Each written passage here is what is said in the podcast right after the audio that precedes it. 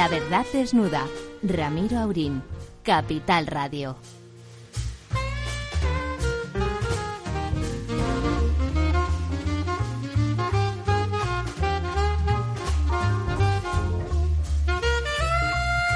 Aquí estamos esta noche del miércoles 17 de junio en Madrid con tiempo sereno, que decían antiguamente los propios serenos.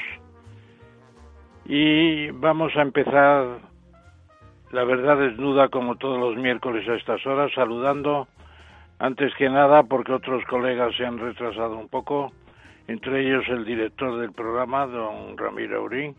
Saludamos a Argimino Barros, que está al otro extremo en Nueva York como de costumbre.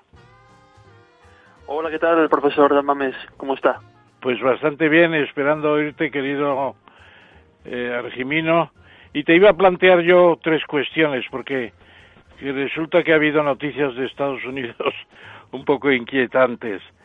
Es la, empiezo por el final casi. ¿Qué pasa con Juan de Oñate, conquistador de Nuevo México, que quieren echar abajo su estatua en Alburquerque después de tantos años de estar allí? como recuerdo de el avance de los españoles desde la Nueva España ya de México de Hernán Cortés. Juan Oñate fue un pequeño Hernán Cortés en cierto modo en Nuevo México, Arizona e incluso algo de Texas. Dime, ¿qué, qué, noticias hay al respecto?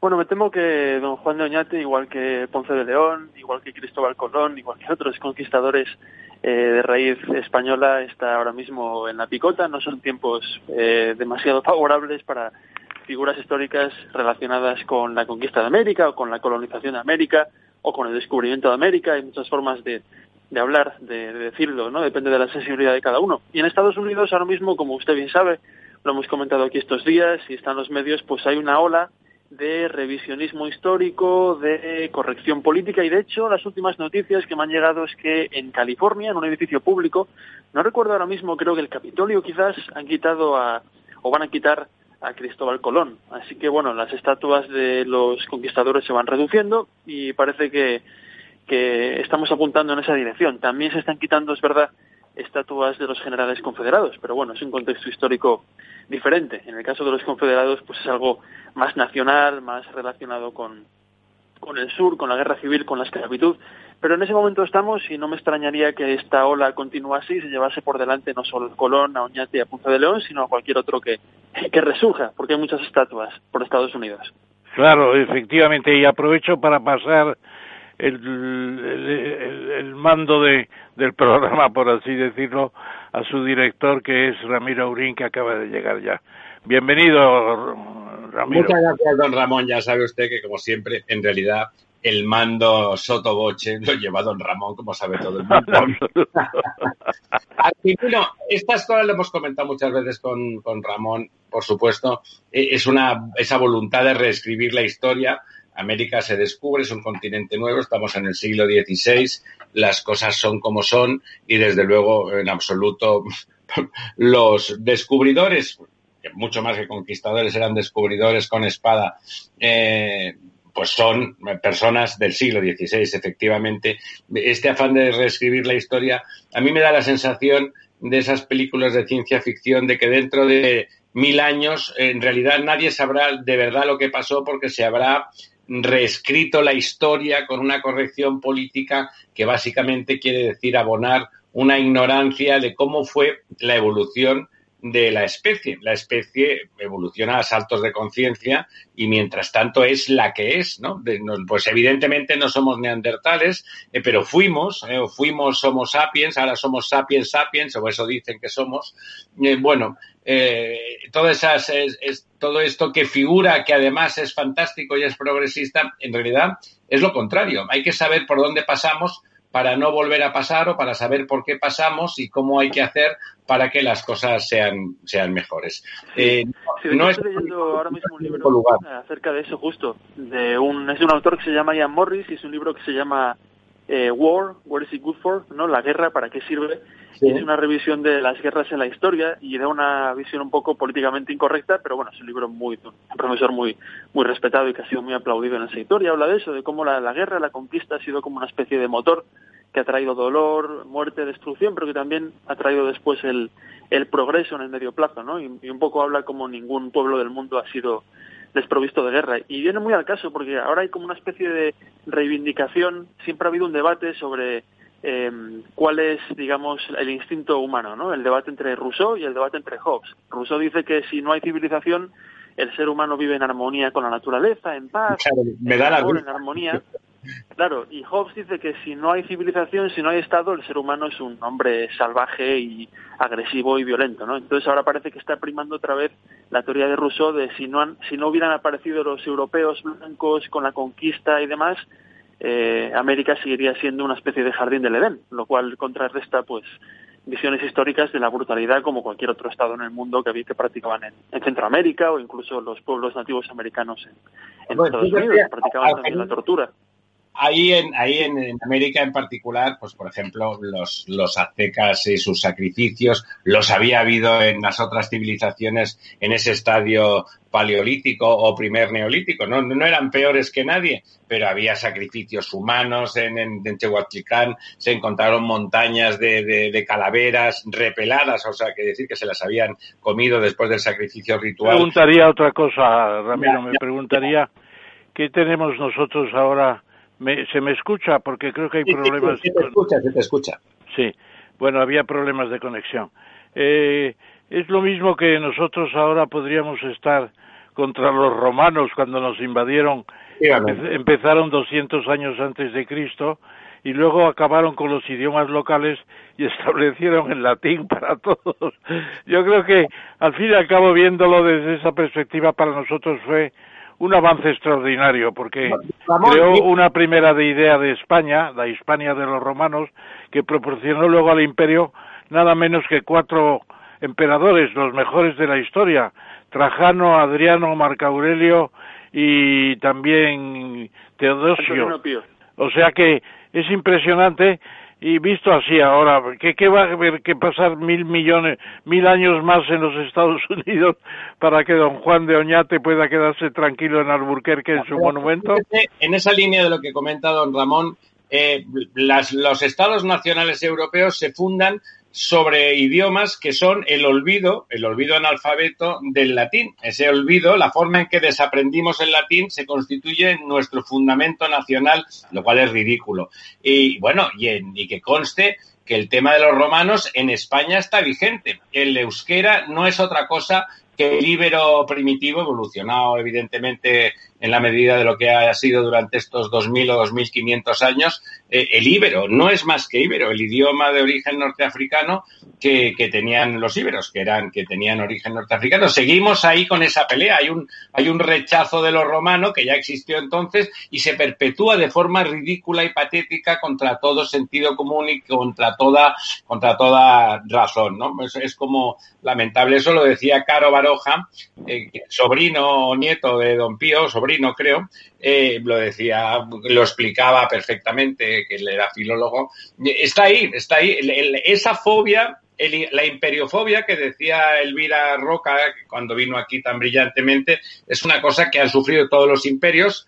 Bueno, ¿por qué? Pues bueno, pues porque es el imperio, es el poder dominante, es lo lógico, tampoco eso hay que criminalizarlo, y, y, y frente a la observación de los hechos y el aprender de los hechos, que es lo que hace la ciencia, ver las evidencias, lo que ha ocurrido, lo que son las cosas y ver cómo funcionan, pues ahí el discurso el discurso subjetivista de, de, de, quererlo ver de otra manera, de querer entender. Bueno, bueno, bueno, bueno, don Ramiro, le veo a usted muy interesado en el tema y eso me gusta.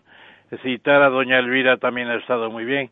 Y ya si me lo permite, cambio de tercio para preguntarle otra cosa que puede ser una interesante respuesta por parte de, de Argimino. ¿eh? Le preguntaría qué ha dicho hoy Jerome Powell, que es una especie de profeta que está todos los días haciendo declaraciones, cuando ha dicho que los estímulos fiscales y las ayudas a los parados se van a mantener casi indefinidamente. Ha dicho que no hay fecha y que es un apoyo absolutamente necesario. Y eso se vincula a también dos noticias que tengo de los permisos de construcción en Estados Unidos que han crecido de manera sorprendente un 14% sobre el mes del año pasado, el mismo mes, y luego finalmente el Nasdaq que mantiene un nivel muy alto de las tecnológicas en la bolsa de Nueva York son síntomas de que efectivamente se sigue la crisis con mucha atención y que hay elementos de recuperación ya importantes, ¿no es así?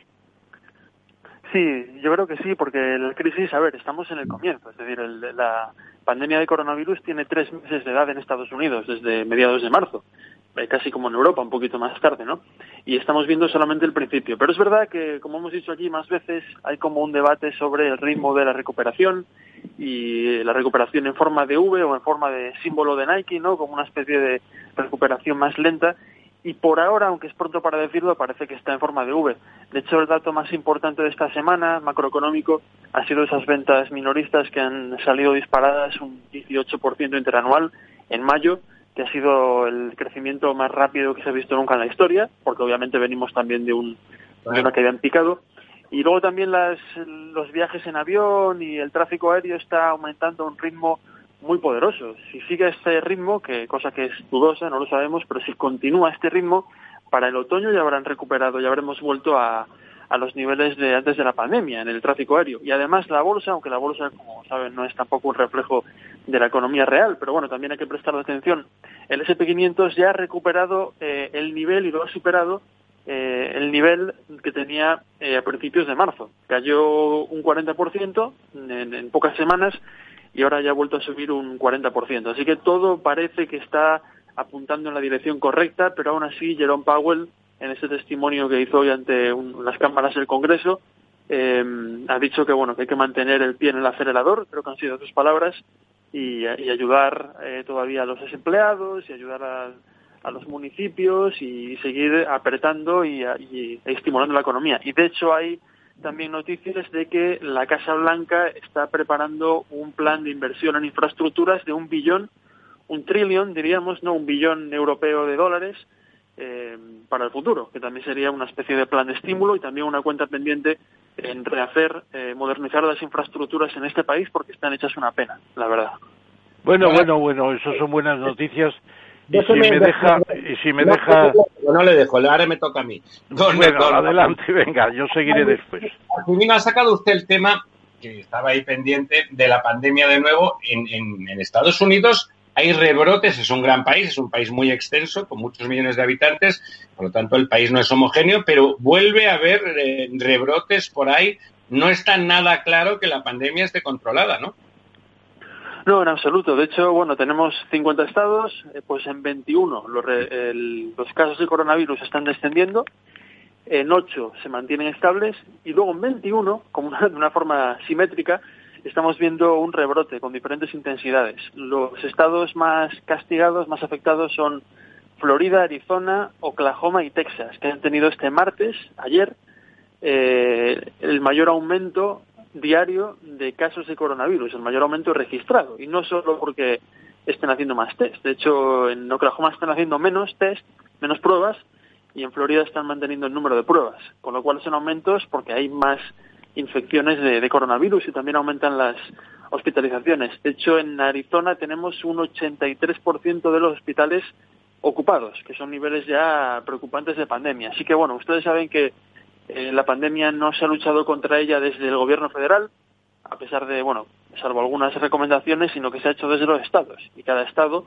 ha tenido su política. Entonces, en, estados baja, en otros no baja, y estos que están siendo castigados, pues han reabierto rápidamente las economías y tenemos a la gente en las playas, en fiestas, en barbacoas, en iglesias, y se está yendo un poco de las manos, ¿no? Así que veremos a ver si lo pueden atajar, pero parece que no hay intención de, de volver a confinar las economías. Ya, ¿y fallecimientos cómo está el asunto? Fallecimientos. Ahora mismo tenemos casi 120.000 en Estados Unidos. Eh, y contagios 2.200.000 casi. Estamos más o menos en ese, en ese punto. Y el New York Times ha sacado hoy un, un curioso, una comparación sobre entre Estados Unidos y Europa y coge a 16 países europeos eh, cuya población sumada es parecida a la de Estados Unidos para ver un poco la comparación. Y si vemos los gráficos, vemos como en, en estos países europeos los contagios han caído en picado hasta ya niveles bajitos, como en España, como en Italia, eh, pero en Estados Unidos se mantienen a un nivel bastante agresivo, no, no como hace un mes o hace un mes y medio, pero todavía está en guerra el, el coronavirus y puede todavía continuar. Bueno, es que como dice la revista Nature, que es una revista científica muy considerada, el confinamiento riguroso ha evitado muchas muertes. A nosotros nos dicen que España podría haber llegado a los 500.000 fallecidos como consecuencia del virus. Es una cifra impresionante en comparación con los 27.000 oficiales y los que pueda haber más por según los cálculos, según los cálculos de, de los muertos en el Instituto Nacional de Estadística, que llega casi a 50 efectivamente. Entonces, de todas formas, la, digamos que la salvación de, de almas, como se podría decir antes, más frecuentemente, la salvación de almas de personas ha sido impresionante. Bueno, eso está muy bien, pero aparte de eso yo le querría hacer otra pregunta de otro tipo, muy relacionado con lo que ha pasado en Estados Unidos, con toda la movida de George Floyd, etcétera, etcétera. ¿Qué reforma de la policía ha hecho Trump en tan pocas, en tan pocos días? Porque han pasado unas semanas y ahora sale ya con un decreto de la reforma de la policía, naturalmente bajo su lema ley y orden, y la defensa plena de la policía, que lo ha hecho, me parece que esta mañana en el Jardín de Rosas, ¿no? Me parece. Sí, bueno, hay diferentes reformas en curso. Parece que la de Donald Trump tampoco ha sido muy en profundidad. Una reforma a nivel del entrenamiento de los eh, policías y de, la manera en la que Sí, la, la que, de la manera en la que mm, están, eh, digamos, cuando hay una situación de conflicto, la manera en la que se aproximan a ese conflicto y demás. Pero es algo que, que tiene poco, poco nivel en comparación con otras eh, demandas. Lo, más importante es que la policía en Estados Unidos no depende del gobierno federal. El gobierno federal, eh, como casi como en el caso de la pandemia, se limita a dar un poco de recomendaciones o, o para hacer una reforma de calado tiene que pasar por el Congreso. La, los departamentos de policía dependen de las ciudades. Y de hecho los más importantes son Los Ángeles, Atlanta, Nueva York, San Francisco, Chicago, Minneapolis. Y es ahí donde está, donde está el poder de la ley, es ahí donde está la responsabilidad en los consejos locales eh, y es ahí donde tenemos que fijarnos. Y en ese sentido, pues hay iniciativas interesantes, ¿no? Por ejemplo, antes de que todo esto pasara, en San Francisco prohibieron la maniobra de estrangulamiento que practican muchos policías y las muertes a manos de los agentes bajaron un 30% en tres años, ¿no? Y hay una ciudad, por ejemplo, Camden, en Nueva Jersey, creo que ya lo habíamos comentado, donde se ha puesto en práctica una especie de policía comunitaria, que es una policía al uso, con agentes armados, pero con menos agentes armados y más psicólogos y trabajadores sociales. Porque aquí pasa una cosa, los departamentos tienen tanta fuerza y son tan impunes porque cuando hay una investigación es a nivel interno y al policía pues no le pasa nada o o lo despiden y luego lo vuelven a contratar, son tan poderosos que cuando aquí uno llama a la policía, bueno, ya, llama porque ocurre algo en la calle, es la policía la que viene, ¿no? A lo mejor hay un señor con un problema mental en la calle, eh, no sé, desnudo o haciendo cualquier otra cosa fuera de, lo, de la ley, y vienen dos policías y sus únicas armas es retorcerle un brazo y meterlo en, en el coche, ¿no? Y a lo mejor en Camden, por ejemplo, pues envían a un psicólogo, a un trabajador social, le ofrecen opciones, saben cómo tratar con él, ¿no? Y entonces se evitan situaciones de violencia que serían eh, indeseables, ¿no? oye, oye, y un tema ficción, un, tema en cierto modo ficción. ¿Qué diría Clint Eastwood, que cumple 90 años y que ha sido Harry el sucio en San Francisco, con métodos policiales brutales a veces? ¿Qué diría de todo esto? ¿Se ha metido alguien con él y con sus películas? Pues no lo sé, es una buena pregunta. Es una buena pregunta porque las películas de, Harry el Sucio encarnan ese concepto de ley y orden que le gusta reiterar a Donald Trump y aparte Clint Eastwood, con todo el respeto que le tengo, eh, bueno, es republicano, lo cual tampoco es nada malo, por cierto, ¿no? Pero es republicano y tiene, tiene esa, ese carácter conservador que se ve en algunas películas. Pero es un, es un director de cine muy versátil y que ha hecho también películas con un mensaje progresista, contra el racismo, o sea, es un, es un hombre, un director realmente independiente. No sé, no tengo ahora noticia de que se quieran reescribir o, reeditar las películas de Harry de Sucio. Yo diría que, que como dice Argemino, Clint es un artista, es un gran artista. Em, es un director, es un actor interesante, pero es un gran director. Su reinvención del western decadente a través de iniciada con Sin Perdón marca completamente una ruta.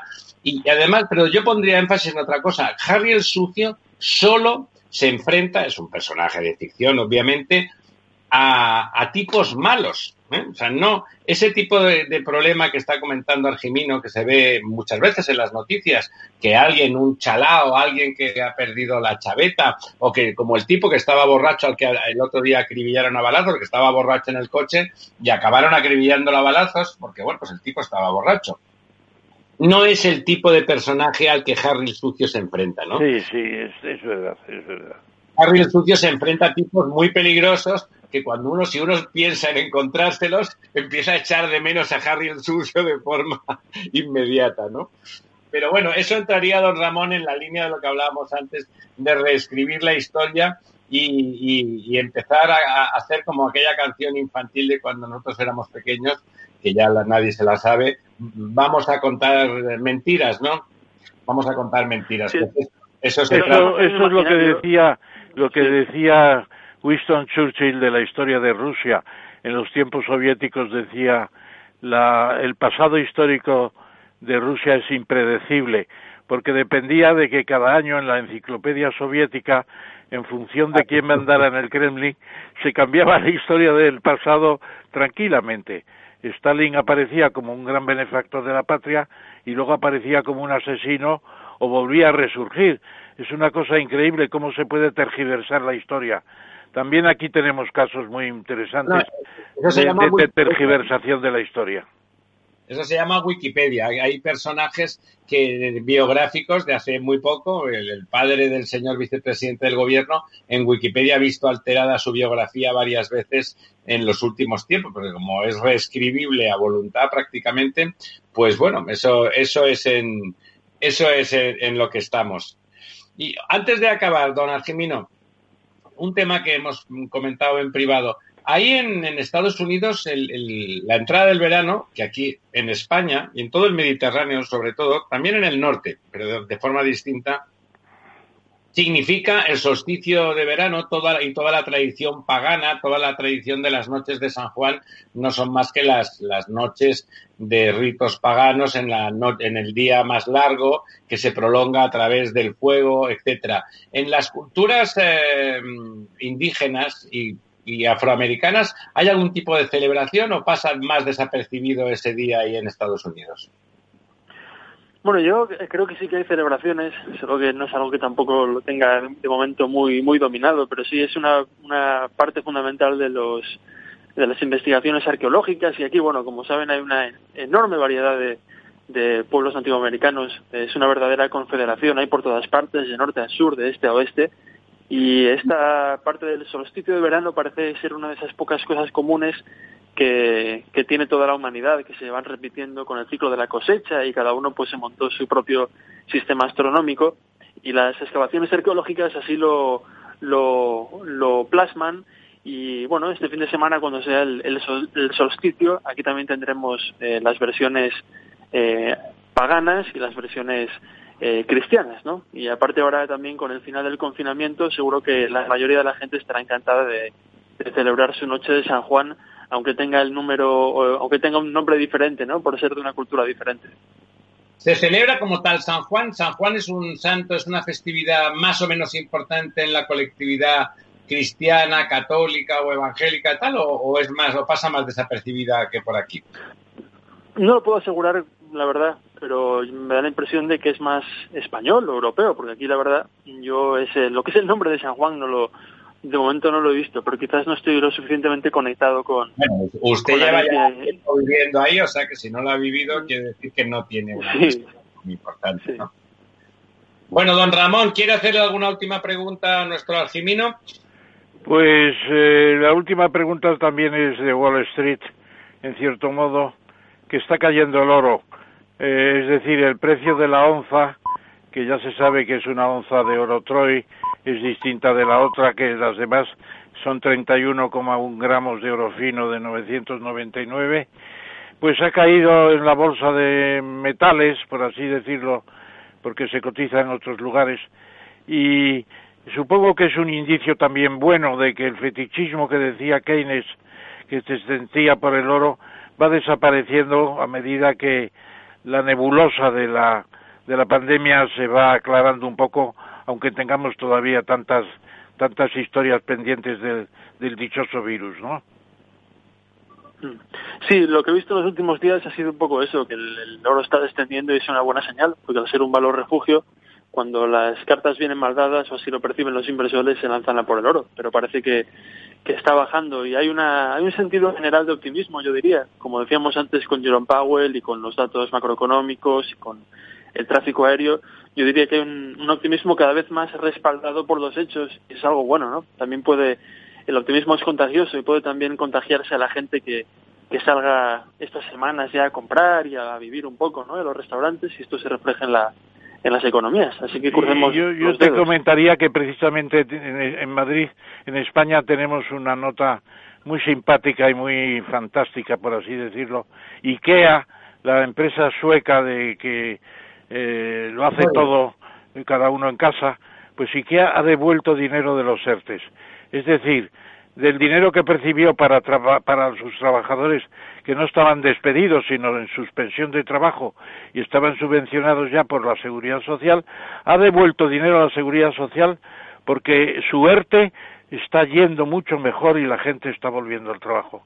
Fenomenal. Así tenían que hacer todas. Bueno, eso es, ya sabe usted, ya sabe usted, es la ética escandinava que bueno, que ya lo conocemos. Es una ética que para nosotros seguro que hay muchos oyentes que están pensando, bueno, son un poco tontos. Don Argimino, antes de despedirle, ¿está usted? Ya saben, don Argimino vive en Nueva York, en el, en el, sur de Harlem, ¿no? ¿Vive usted? No, vivía en Harlem, ahora vivo en Brooklyn. En Brooklyn. ¿Qué tal? ¿Está haciendo usted vida normal? ¿Su señora esposa y su querido Constantin salen a la calle ya? ¿Ya llevan una vida razonablemente normal o todavía hacen un, semi-confinamiento? No, es confinamiento. Aquí estamos aún en fase 1. La semana que viene entraremos en fase 2, pero aquí todavía se recomienda distanciamiento social, los restaurantes no están abiertos, las tiendas minoristas no están abiertas, con lo cual la vida social es con los amigos, ahora sí, no hace ya dos semanas aún no, pero ahora sí, pero con distancia social y al aire libre.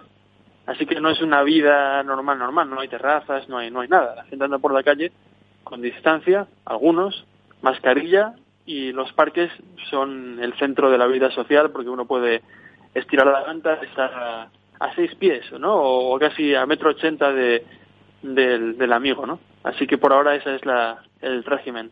Bueno, hasta que estamos todavía por detrás de lo que estamos en Madrid, que teníamos la sensación de que estábamos fastidiados. Pues muy bien, muchísimas gracias, don Argemino, y ya sabe, la próxima semana aquí, aquí nos veremos, desnudando la verdad mexicana. un abrazo, Argemino. Un abrazo, hasta la próxima. La verdad desnuda, Capital Radio. ¿Cómo está cambiando el coronavirus nuestro día a día? En Capital Radio te lo contamos. Especial informativo Crisis del Coronavirus. De lunes a viernes de 2 a 3 y media de la tarde. Abordamos la información sanitaria de la mano de Francisco García Cabello, la movilidad y los transportes con Chimo Ortega y las áreas de interior y defensa con Federico Quevedo. Especial informativo Crisis del Coronavirus en Capital Radio, para saber más y conocer mejor lo que está pasando. De lunes a viernes, de 2 a 3 y media de la tarde. Dirige y presenta Chimo Ortega. Capital Radio, contigo.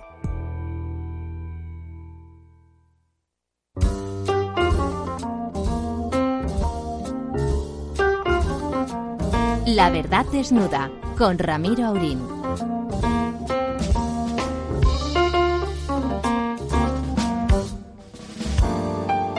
Aquí estamos de vuelta, amigas y amigos. Tenemos, tenemos hoy nuestro siguiente invitado, es una persona que, que nos va a resultar enormemente interesante. Don Rafael Galán eh, estaba en general trabajando, es un consultor que estaba trabajando en China y justamente le pilló con el pie cambiado y lleva meses en España, pero sin duda está perfectamente conectado con aquella realidad y bueno, y nos va, nos va a contar sobre ella. Le doy la palabra al profesor Tamames para que haga la presentación formal de nuestro invitado. Muy bien, muchas gracias Rafael Galán del Río. Es conocido en las redes sociales como Perpe, es economista, economista de Administración y Dirección General de Empresas en la UNED, en la Universidad a Distancia, ya se sabe, y al mismo tiempo es ingeniero de telecomunicaciones por la Universidad Tecnológica de Madrid.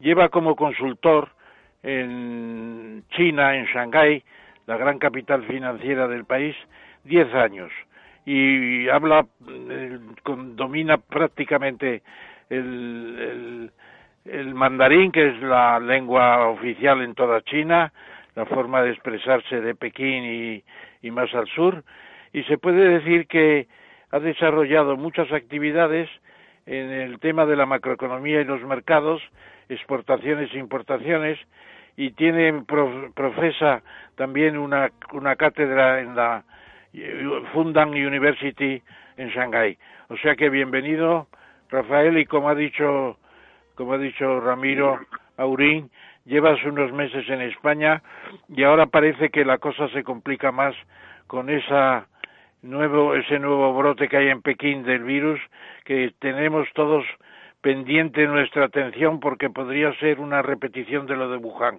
¿Qué pasa, qué pasa en China, Rafael?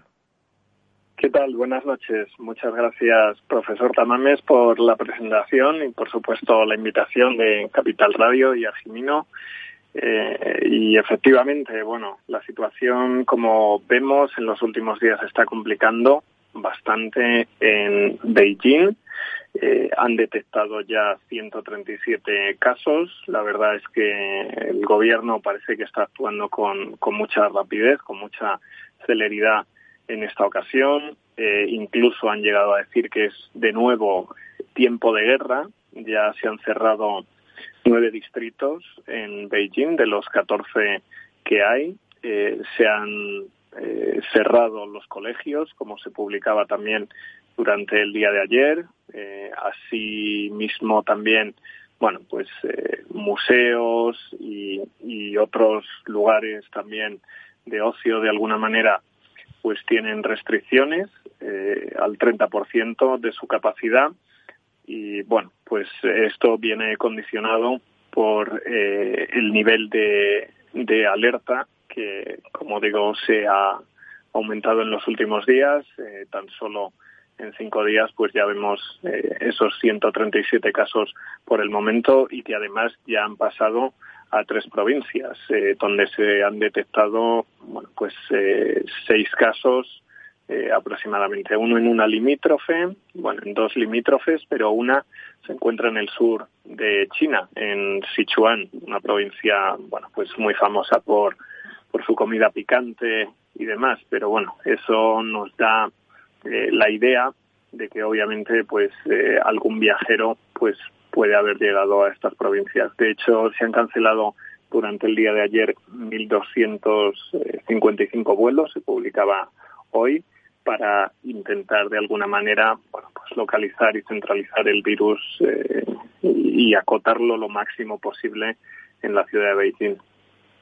¿Cómo se afecta eso a la comunidad de consultores, economistas, comerciantes, etcétera? Se hablaba de unos 600 españoles que no pueden regresar a China. Eh, se estará complicando mucho vuestra vida, ¿no?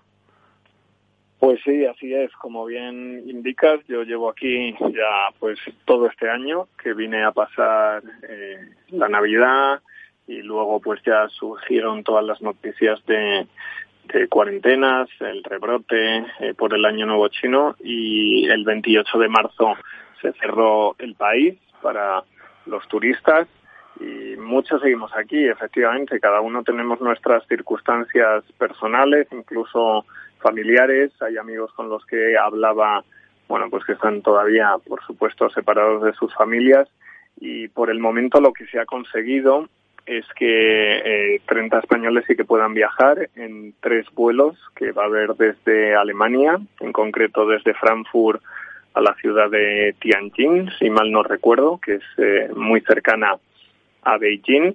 Y bueno, pues ahí lo que, como digo, se ha conseguido es que 30 españoles puedan volver. Aún así, bueno, pues hacen falta unos requisitos de, de visados, ya que todos los visados de alguna manera están eh, cancelados y, hay que realizar otros, en fin, una serie de trámites bastante tediosos.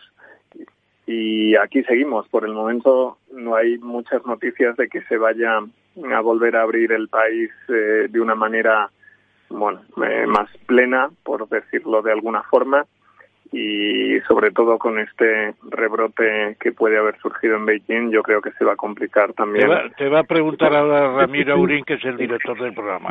Don, Rafael, para que la gente se centre, porque usted es un conocedor de China, o sea, vive allí, de hecho, pues la mayoría del año, ¿no? ¿Qué, ¿Qué significa el número de personas, nueve distritos en Beijing? ¿De cuántas millones de personas estamos hablando? Esos, distritos clausurados. Sí, en Beijing eh, viven eh, 23 millones de personas y estos nueve distritos representan prácticamente el 60% de la población de la ciudad. Además, hay muchas calles eh, localizadas, según se ha publicado. En concreto, bueno, pues a día de ayer había 28 calles. Eh, muchas eh, urbanizaciones se han cerrado totalmente, como ya pasará eh, en, durante la primera fase, por llamarlo de alguna manera, de la pandemia, que se cerraban las urbanizaciones y la gente, bueno, pues eh, no podía salir, nada más que hacer la compra, una persona por familia. Eh, entonces, eso es lo que vuelve a pasar ahora en Beijing. Como digo, es aproximadamente el 60% de la ciudad. 13 millones, 13 millones de personas. Claro, cuando hablamos, hablamos de una ciudad, a veces aquí eh, los, los, españoles nos podemos hacer una idea equivocada. 13 millones de personas están estrictamente confinados, como dice don Rafael, en algunos casos muy estrictamente según las calles y los, y los distritos. Y, y otra cosa, para que también nos hagamos a la idea de esa infectividad descomunal que tiene el, el virus, ¿A cuántos kilómetros de Beijing está Sichuan, esa, esa, esa, provincia del sur en la que se, también se ha localizado un, un viajero que venía, venía de, de, Beijing? Más o menos. Bueno, pues está en el, en el sur eh, y, por supuesto hay que volar. Yo creo que son eh, aproximadamente eh, tres horas de vuelo son 2.000 kilómetros aproximadamente la distancia. Entonces ha sido un viajero que obviamente se ha contagiado de alguna manera en, en Beijing y ha volado a, hacia el sur de China, unos 2.000 kilómetros. Sí. Esto nos da idea del nivel de infectividad descomunal incluso en un país con tanta capacidad de control automático como es China comparado con nosotros. Por cierto, un, una ciudad, la ciudad donde está usted, la ciudad más mítica para Occidente de, de, China, Shanghái. Eh, en Shanghái, ¿cómo fue la pandemia? ¿Hubo pandemia real o ahí estuvo contenida o no llegó a producirse de forma efectiva? Sí, hubo confinamiento, pero bueno, es cierto que se usaron medidas de, bueno, pues de, de tracking de las personas eh, a través de dispositivos móviles. Bueno, pues se sabía aquellas urbanizaciones también donde había infecciones. Eh, en muchos casos, bueno, pues se cerraron, como digo, varias eh, y de eso se encargan de alguna manera los grupos locales dentro de la comunidad. Eh, las medidas eran bastante heterogéneas en cualquier caso, porque bueno, pues en algunos casos sí, sí se permitía la salida de más de una persona de la familia, en otros se daban una especie de vales que cuando la persona volvía, bueno, pues lo tenía que entregar, ¿no? Como una especie de, de contraseña. Eh, todo eso ya digo, no es ni siquiera casi al nivel de la ciudad, sino de estos grupos que controlan, bueno, pues varias organizaciones, que obviamente es gente eh, del partido que se encarga de, bueno, pues controlar esas áreas delimitadas. Control social. Don Ramón, le paso la palabra. Sí, yo lo que quería preguntarte, eh, me preocupa la, la gestión tan diferente en China como en otros países eh, incluso Xi Jinping y compañía, el Politburo, los siete miembros que deciden los destinos de 1.400 millones de chinos, que ya lo son, pues me preocupa eh, esa especie de eh, darse golpes de pecho como no es ninguna humillación a nadie como un gorila cuando sale a buscar novia, ¿no? Como diciendo, yo como como yo no hay nadie, ¿no? Entonces, Xi Jinping diciendo que tiene que aprenderse de un régimen como el chino la eficacia, la seguridad de los ciudadanos, que no hay cosa parecida y cuando había los sucesos de violencia racial en, en, en Estados Unidos, parece que disfrutaban casi los magnates chinos pensando que su sistema es único y definitivo, aunque ya no sea comunista, aunque sí es leninista, ¿no? ¿Qué, va a decir ahora Xi Jinping? Que ya daba por, por resuelto el problema. Sí, bueno, pues la verdad es que yo creo que toda la gente del partido pasó mucho miedo cuando esto se inició y ahora también se está viendo que todavía tienen miedo, que están intentando poner todas las medidas para que no, eh, bueno, pues volvamos a tener un, un rebrote fuerte de alguna manera. Eh, sobre lo que comentas de temas raciales ha habido polémicas incluso eh, en los últimos meses también eh, con bueno pues en el sur de China incluso con eh, población negra que estaba allí bueno como digo que con extranjeros incluso eh, con lo cual bueno pues son problemas que ellos mismos tienen lo que pasa que otra cosa es que se difundan de más eh, o en, en mayor o menor medida pero bueno por supuesto eh, también tienen eh, muchos conflictos que resolver, incluso entre los propios chinos. ¿no? Tienen un conflicto también importante en Xinjiang y, y todavía no está resuelto. Otra cosa es que ellos piensen de alguna manera que lo están, que lo está y que estén dando bueno, pues ciertos pasos, que se les hagan ciertas concesiones, incluso que se les pongan zonas eh, económicas especiales eh, para de alguna manera mantener esa paz social. Pero bueno, como digo, eh, para tirarse flores a sí mismo, bueno, pues tampoco están. Yo creo que en el caso de la gestión de la pandemia, sí que de alguna manera han actuado eh, mejor, entre comillas, que en otros casos, pues como el caso de, del SARS hace unos años, eh, pero aún así, pues todavía estamos viendo que, que pasaron cosas al principio, eh, bueno, incluso se habla de destrucción de algunas pruebas, eh, censura de ciertos médicos, que eso incluso, bueno, pues llegó a la población de alguna manera con aquel médico que de alguna manera avisó en los primeros momentos que terminó falleciendo y, y, que la gente, la población le llegó a considerar casi como un héroe, ¿no? Y, y bueno, con lo cual, como digo, pues también tienen, han hecho bastantes cosas mal, aunque tenemos que dar, entre comillas, las gracias que, que se actuó con, con relativa celeridad en comparación con, con otros escenarios que se vieron anteriormente. Don Rafael, don Rafael eh, al, al, hilo de lo que usted ha estado comentando ahora justamente, eh, usted que vive allí, conoce, ya sé la, lo que le voy a preguntar, en realidad no lo puede responder con certeza, pero es usted un ser racional, eh, un profesional racional, conoce bien ese país, tanto como para aprender a hablar mandarín, que es una cosa complicada, eh, hay que ponerle voluntad, además de inteligencia.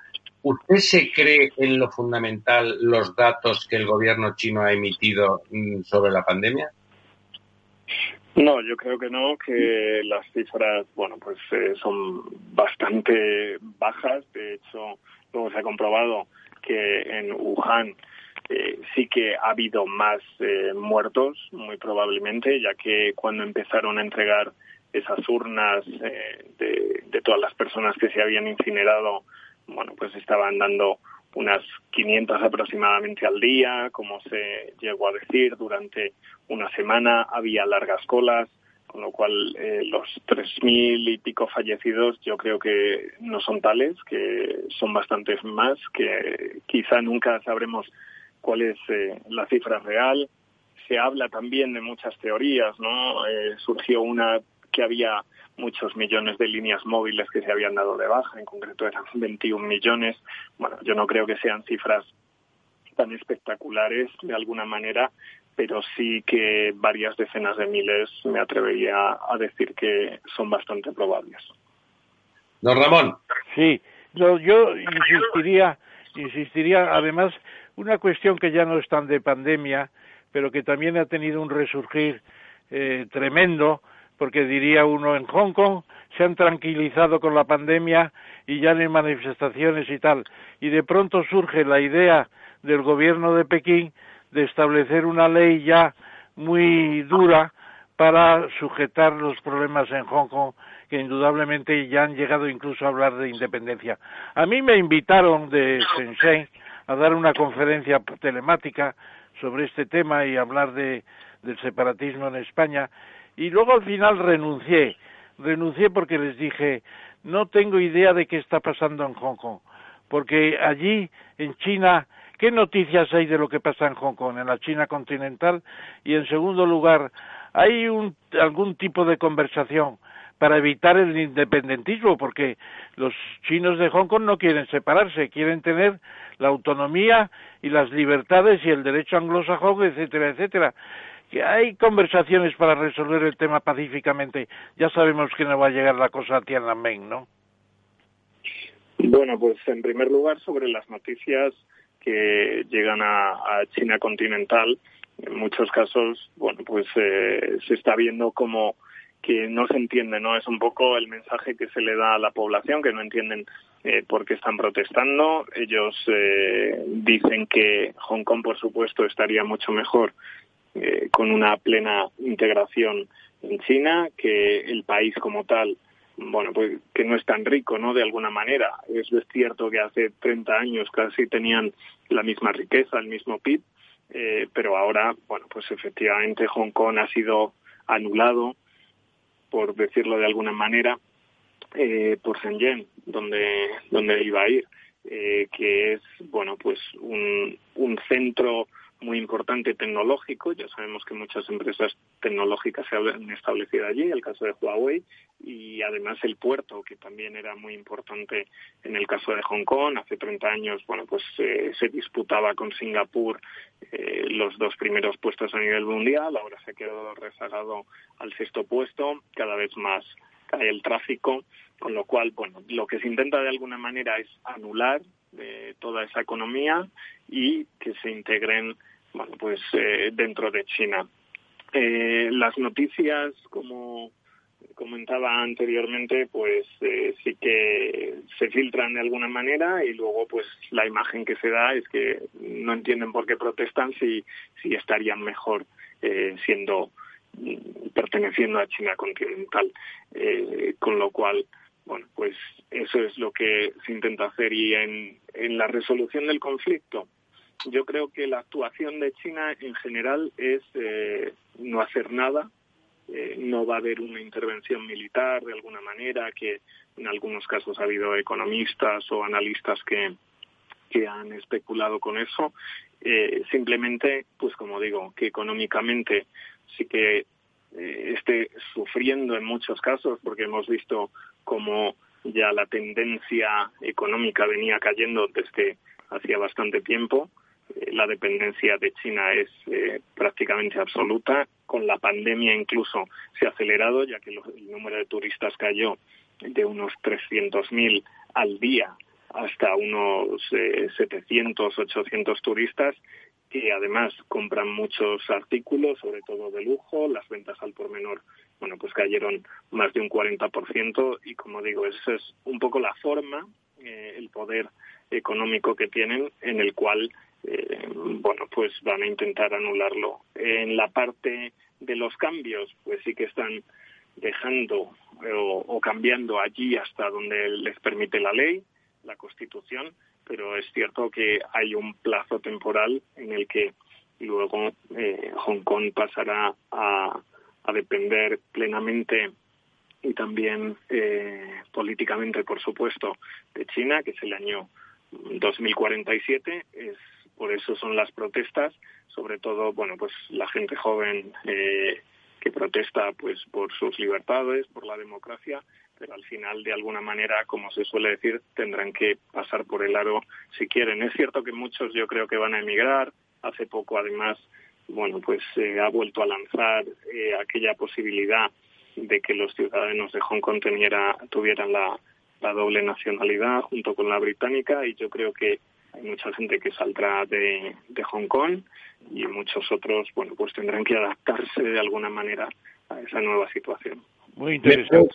Me parece, seguro que don Ramón está de acuerdo, que la estrategia de jugar sucio, por supuesto, que es muy tradicional en el Partido Comunista Chino, es el procedimiento que siguió Estados Unidos con la Unión Soviética. No hubo un enfrentamiento militar mm, de facto, pero la Guerra Fría se planteó básicamente como la asfixia, la asfixia económica de, aquella Unión Soviética y por eso cayó. Y están haciendo un poco lo mismo. Están destruyendo esa brillantísima economía que era Hong Kong. Era un modelo, uno de los, de los tigres de, del, del sudeste asiático, el más significado quizás por, por ese carácter eh, singular que tenía, bueno, están destruyéndolo hasta que realmente haya un momento en que dependan de, dependan de la China continental. Bueno, eh, lamentable, ¿eh? digamos, es que al, final lo que hay que considerar es que simplemente es la imposición del poder y desde luego si uno se imagina que es un hongkonés estaría pensando en emigrar a Londres, que es una ciudad estupenda incluso a pesar del Brexit. Si don Ramón no quiere preguntarle nada más. No, tengo más porque además estamos pendientes de otro, de pasar a otro tema. Pues muy muchas, bien, don Muchas gracias, Rafael. Eh, un placer. Muchas gracias por acompañarnos y esperamos que tenga suerte en, su retorno a, a Shanghái, que a fin de cuentas es donde tiene usted su actividad. Y, y, hombre, aprender a ser un experto en, en, vivir y en negociar en China pues eh, es importante y para eso hay que volver a China. Muy buenas noches. Muy bien, muchas gracias. Rafael, muchas gracias. Un abrazo.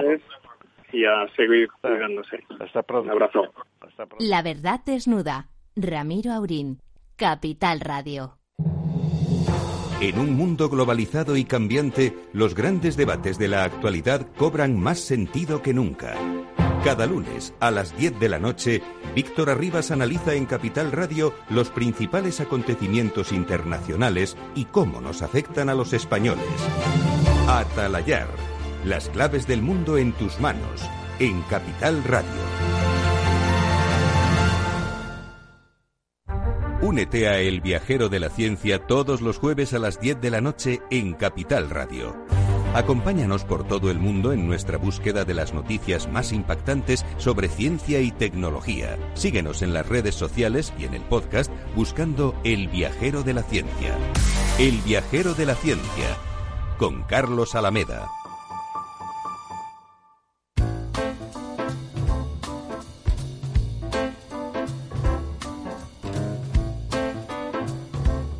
La verdad desnuda. Capital Radio.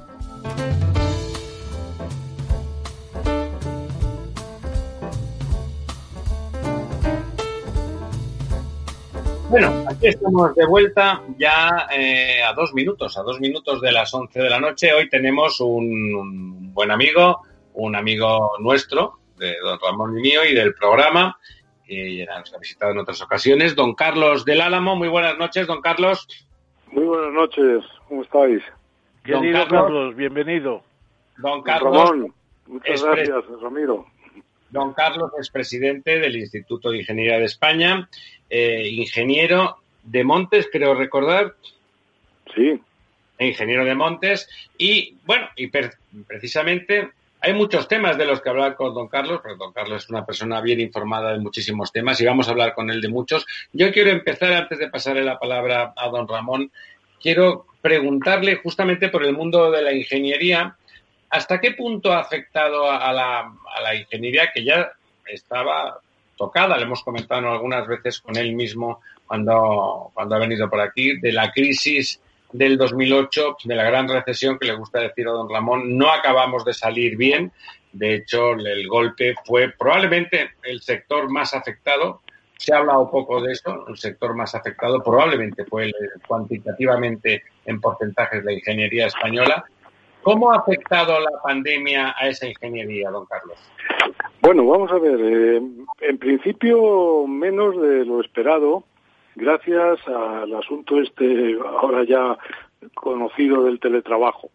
Eh, la ingeniería, lo que es la ingeniería de diseño, la ingeniería de proyectos, pues realmente hemos tenido la, sí, eh, hemos, hemos, tenido la, la, suerte, vamos a decir, de contar con una buena red eh, digital de fibra óptica que nos ha permitido mantener la actividad pues en los domicilios de las personas que trabajan. Con lo cual en España, pues tengo que decir que, que se ha llevado relativamente bien.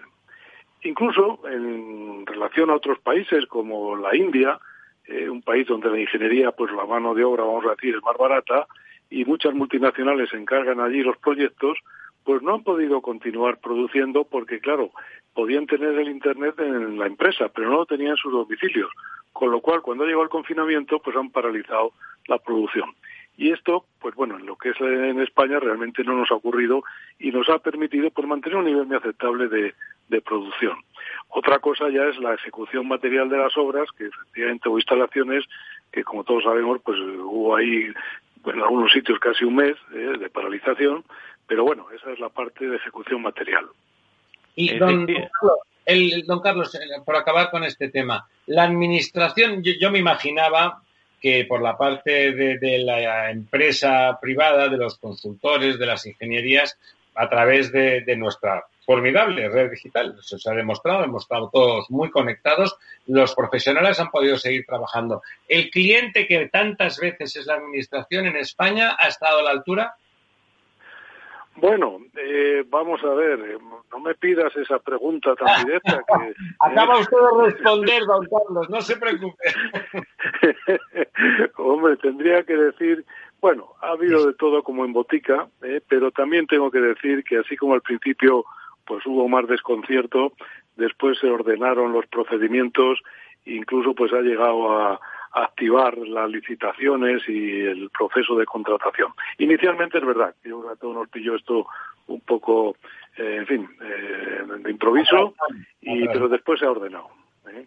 Don Ramón, sí, ahí, yo, yo querría, aparte de que nuestro invitado de hoy don Carlos del Álamo, ingeniero de Montes, también es vicepresidente de TIPSA, que es una gran empresa de ingeniería, la más y, grande y de y en el Instituto de Ingenieros, que antes se llamaba Civiles y ahora se llama Instituto de Ingenieros de España, porque incluye ya a los militares, que son una fuerza importante dentro de la ingeniería.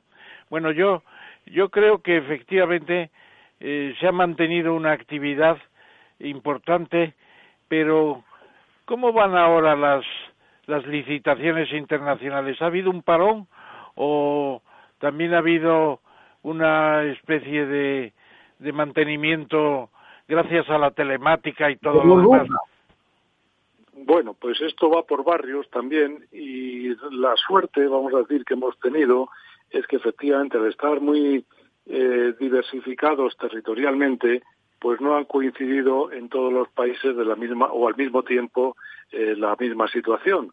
Entonces, pues bueno, en Iberoamérica, en Latinoamérica, pues lo estamos pasando ahora prácticamente porque allí pues todavía están las cosas mal y se han paralizado las administraciones, efectivamente.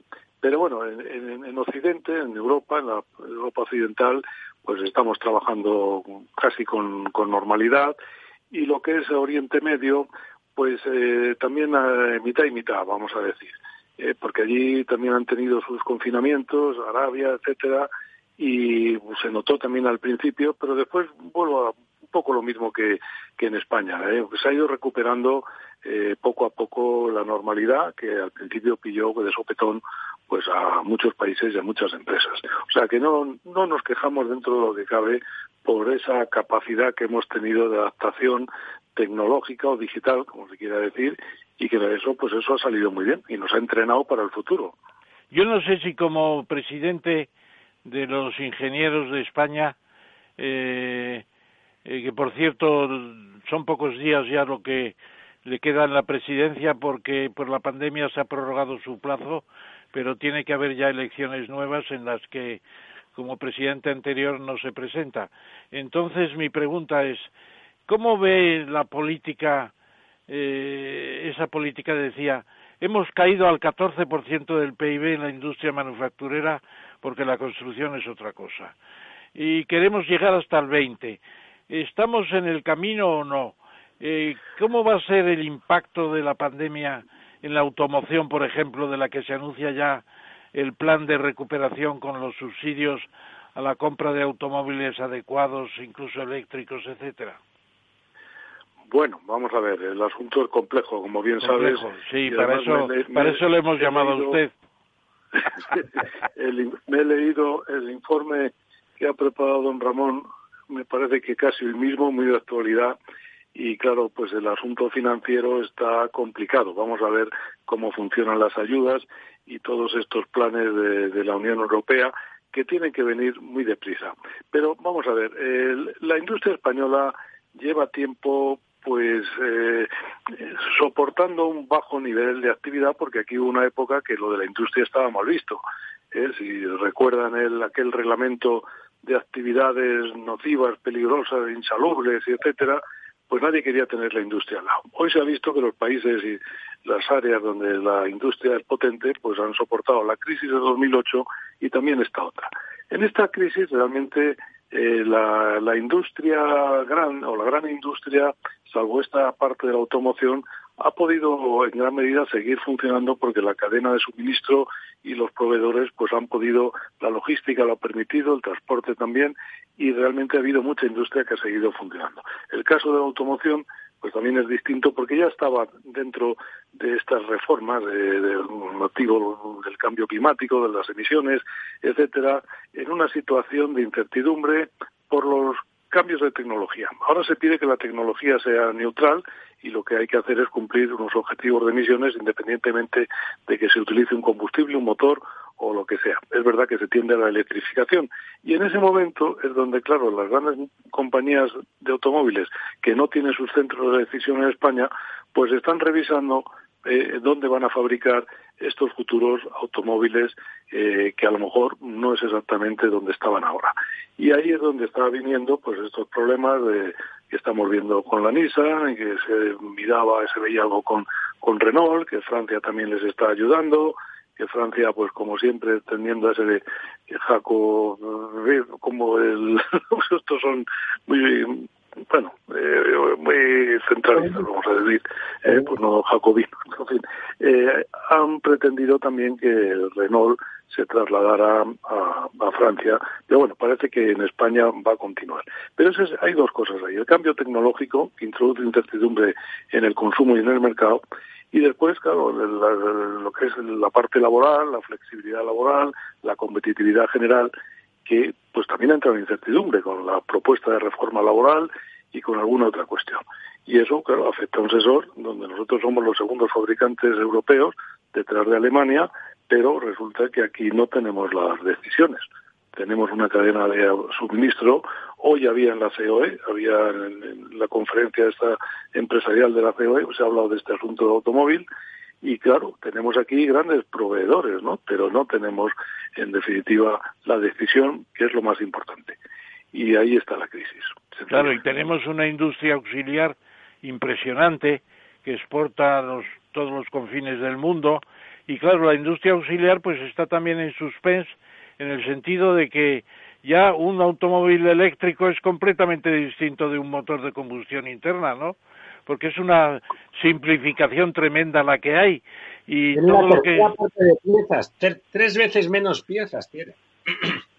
Claro, entonces todo este montaje que hemos hecho de industrias auxiliares del automóvil, que es espectacular, insisto, eh, tendrán que reaccionar muy rápidamente. Y ahí sí hay centros españoles, ¿no? Que son los que deciden, en cierto modo, las empresas son muy españolas, ¿no? En general. Sí, Sí, sí, en ese campo sí, en este campo de, de suministro de componentes, etcétera, desde luego somos líderes y efectivamente, pero claro, las cadenas de montaje pues están en manos de, de otros centros de decisión, como decía antes, y con ese cambio tecnológico y una incertidumbre, porque claro, hoy todavía, pues no sé, por poner un ejemplo, viajar a Galicia, pues no lo puedes hacer eh, con un coche eléctrico de un tirón, porque la autonomía como mucho, mucho, mucho tiene 400 kilómetros. Tampoco hay una red de carga eléctrica que te dé unas garantías, en fin, que eso todavía en las ciudades es posible que se imponga Yo creo que ahí hay que hacer una transición, pues también eh, con crecimientos marginales eh, y yendo pues en un objetivo determinado, como los anillos, como los anillos de los árboles, ¿no? Que vas creciendo y vas haciendo cada año un poquito y al final hay un tronco sólido.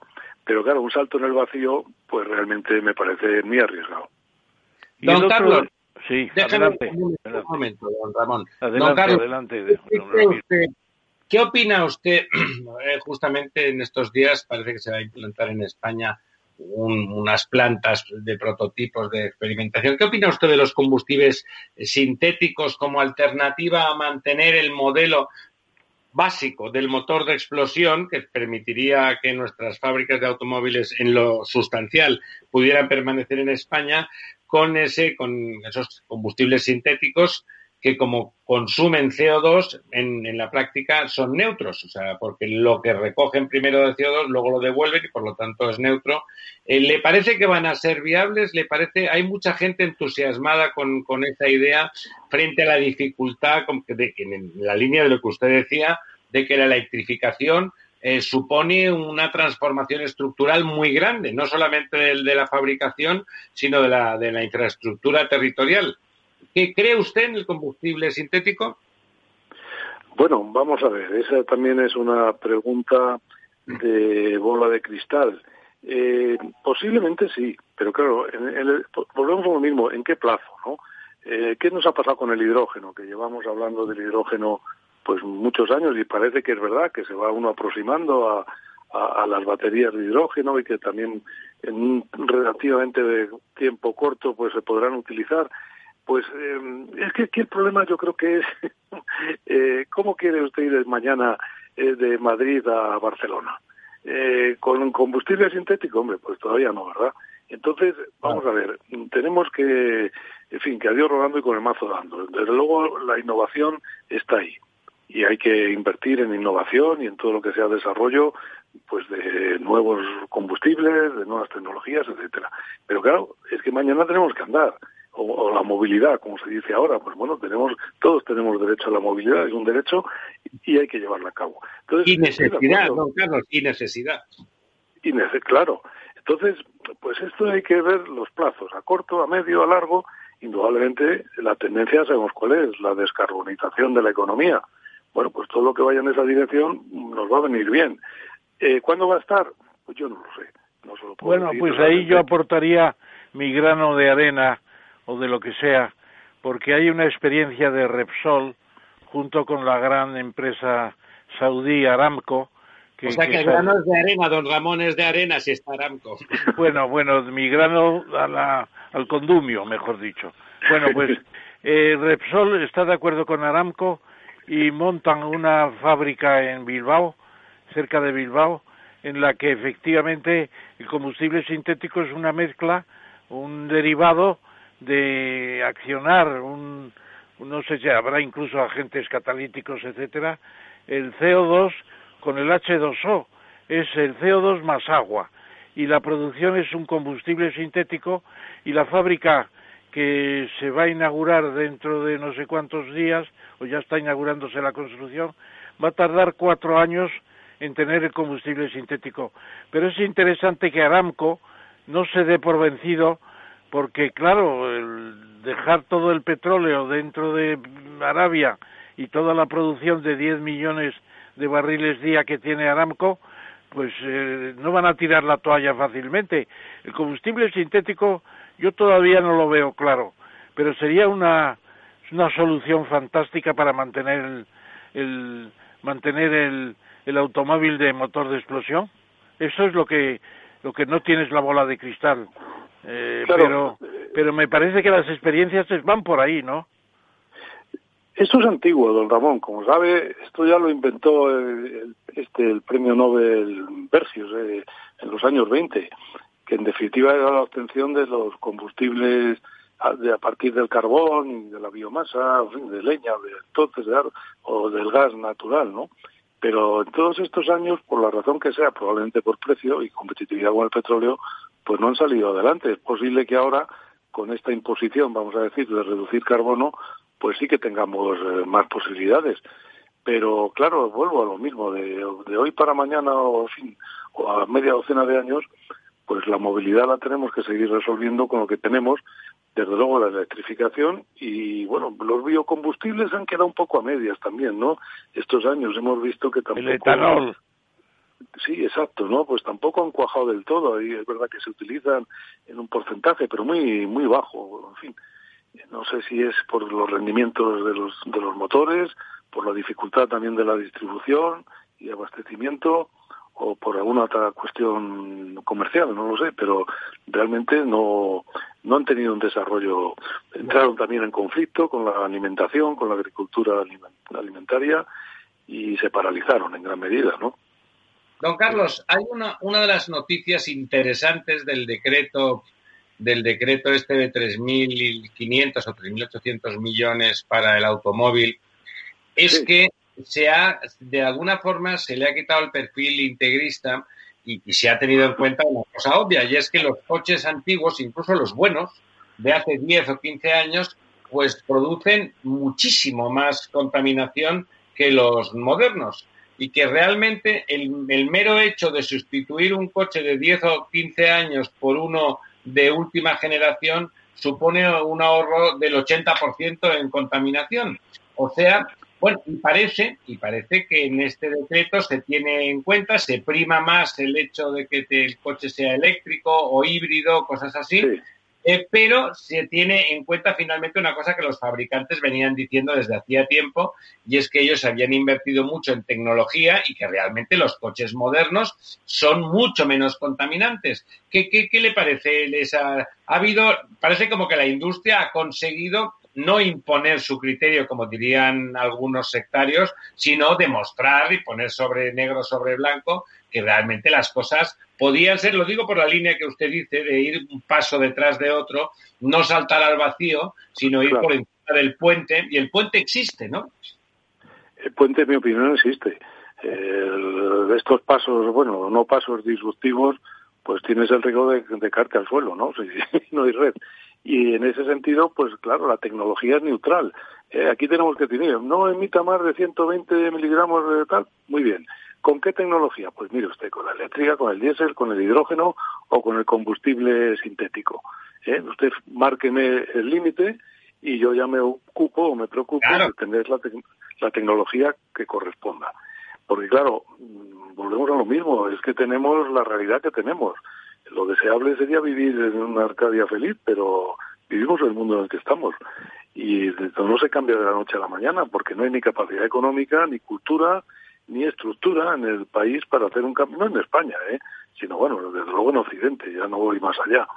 Pero es muy difícil. Entonces me parece muy bien este decreto y estas ayudas, esta forma de, eh, hacerlas porque facilita desde luego la transición y la eliminación de todos esos vehículos antiguos que desde luego eh, contaminan dos o tres veces más que los actuales, ¿no? ¿Y usted qué piensa? ¿Usted qué piensa de otro decreto que no me acuerdo si ha salido ya o está a punto de salir, pero ha hablado mucho de él, el doña Teresa Rivera, incluso ha dicho que con el impuesto sobre los plásticos de un solo uso se va a conseguir un ingreso de 720 millones de euros. Es fantástico poder calcular las cosas con tanta precisión si luego es real, si luego es real. Yo el tema de los plásticos no se atrevería, usted Ramón no se atrevería. Tomaría mucha precaución de decirlo públicamente, porque ya lo habremos apuntado todos a ver qué pasa en realidad. Bueno, pues yo lo que le planteo es una cosa que, que a mí me suena el plástico es un producto fantástico, es, es una, una maravilla de la tecnología a partir de, de los eh, bitúmines, de, del carbón primero y después del petróleo, hacer los plásticos. Es fantástico. Lo que hace falta es reciclarlos todos, no prohibir el plástico. ¿Por qué se van a prohibir las botellas de estaleno, que me parece que se llama? ¿Por qué se van a prohibir los guantes de plástico? ¿Por qué se van a prohibir toda esa cantidad de cosas para sustituirlas? Además, muchas veces por el papel que también contamina, porque la gente piensa que el papel y el cartón no, no contaminan. Pues producirlos, solamente producirlos con los ácidos que hay que meter ahí, ya contamina una barbaridad. Eh, ¿qué, ¿qué opinas de los plásticos? ¿Se podía organizar la recolección de los plásticos usados y su reciclado como se ha hecho con los automóviles, por ejemplo? Bueno, de hecho, los sistemas integrados de gestión de los residuos, el plástico pues es vamos, el principal componente de la recuperación actual. Lo que ocurre aquí, yo no sé, claro, el asunto de las islas estas de, de plástico en los mares, ¿no? Que dicen que el 80% de la basura que hay en el mar es plástico, que los microplásticos entran ya en la cadena alimentaria y terminamos todos comiendo plástico. Eso es verdad. Hombre, yo le digo la verdad, don Ramón, entre el papel y el plástico eh, me quedo con el papel de lejos, ¿no? Porque el papel obviamente es un producto natural, biodegradable, reciclable y estaríamos dentro de la economía circular eh, como a través también de la, del árbol, que no deja de ser otro recurso natural renovable. Pero bueno, yo también estoy de acuerdo, si hay tecnología para recuperar el plástico, que tiene una energía además, porque el plástico tiene la virtualidad también de poderse utilizar como combustible y de hecho se utiliza en las plantas de reciclaje y de valorización energética de los residuos urbanos. O sea, yo desde luego de estas prohibiciones que, que, bueno, en parte no vienen de Europa, es verdad, no vamos a centrar el asunto en España, ¿no? Porque esta es una decisión también del Parlamento Europeo pero ciertamente pues la tecnología está para resolver estos problemas. Los que creemos en la tecnología, que es la que en definitiva da la calidad de vida de la que disfrutamos hoy a las sociedades avanzadas y, y gracias a Dios también están llegando a las menos desarrolladas, pues creemos que se pueden resolver estos problemas sin necesidad de prohibir. Porque cuando prohíbes algo, lo que estás haciendo también es eliminar unas posibilidades y unas alternativas eh, que ya las paralizas, ya se quedan ahí en dique seco y no tienes ya ninguna posibilidad de avanzar en el conocimiento y en el aprovechamiento de esos recursos. De manera que yo personalmente, claro, no sería partidario de avanzar en procesos de MARDE, de innovación y de aprovechamiento de estos residuos. Tengo yo otra pregunta con la venia del director del programa. Tengo, tengo una pregunta que es la siguiente. ¿Cómo relacionaría usted industrialización eh, con las innovaciones, con las nuevas tecnologías, etcétera, con eh, la España vacía? Eh, la España vacía se está quedando con las ovejas, el lobo que progresa rápidamente para, para nerviosismo de los pastores y sobre todo de los ganaderos, y luego también se puede decir que la población se vuelve a las ciudades porque no hay servicios, etcétera. Claro, porque no hay industrias. Yo lo que le pregunto es, ¿no sería bueno convocar a los grandes industriales del país y plantearles que las grandes empresas tendrían que dedicar una parte de su actividad a la reindustrialización de las zonas más deshabitadas y rehabilitarlas y, y llevar población a esos lugares? Ahora que hay tantos ecologistas los ecologistas no quieren ir al campo, prefieren vivir en casa con la televisión, la moqueta y el ascensor. Y quejarse, y quejarse. Hay de todo, don Ramón. Como diga. Pero no es menor, no es menor lo que plantea, claro, porque ahí hay, bueno, usted es un especialista y don Ramiro pues también conoce bien la materia ¿eh? por su profesión eh, a ver, ahí en este tiempo la clave es también digitalizar el campo, digitalizar el medio rural, como queramos llamarlo, el territorio.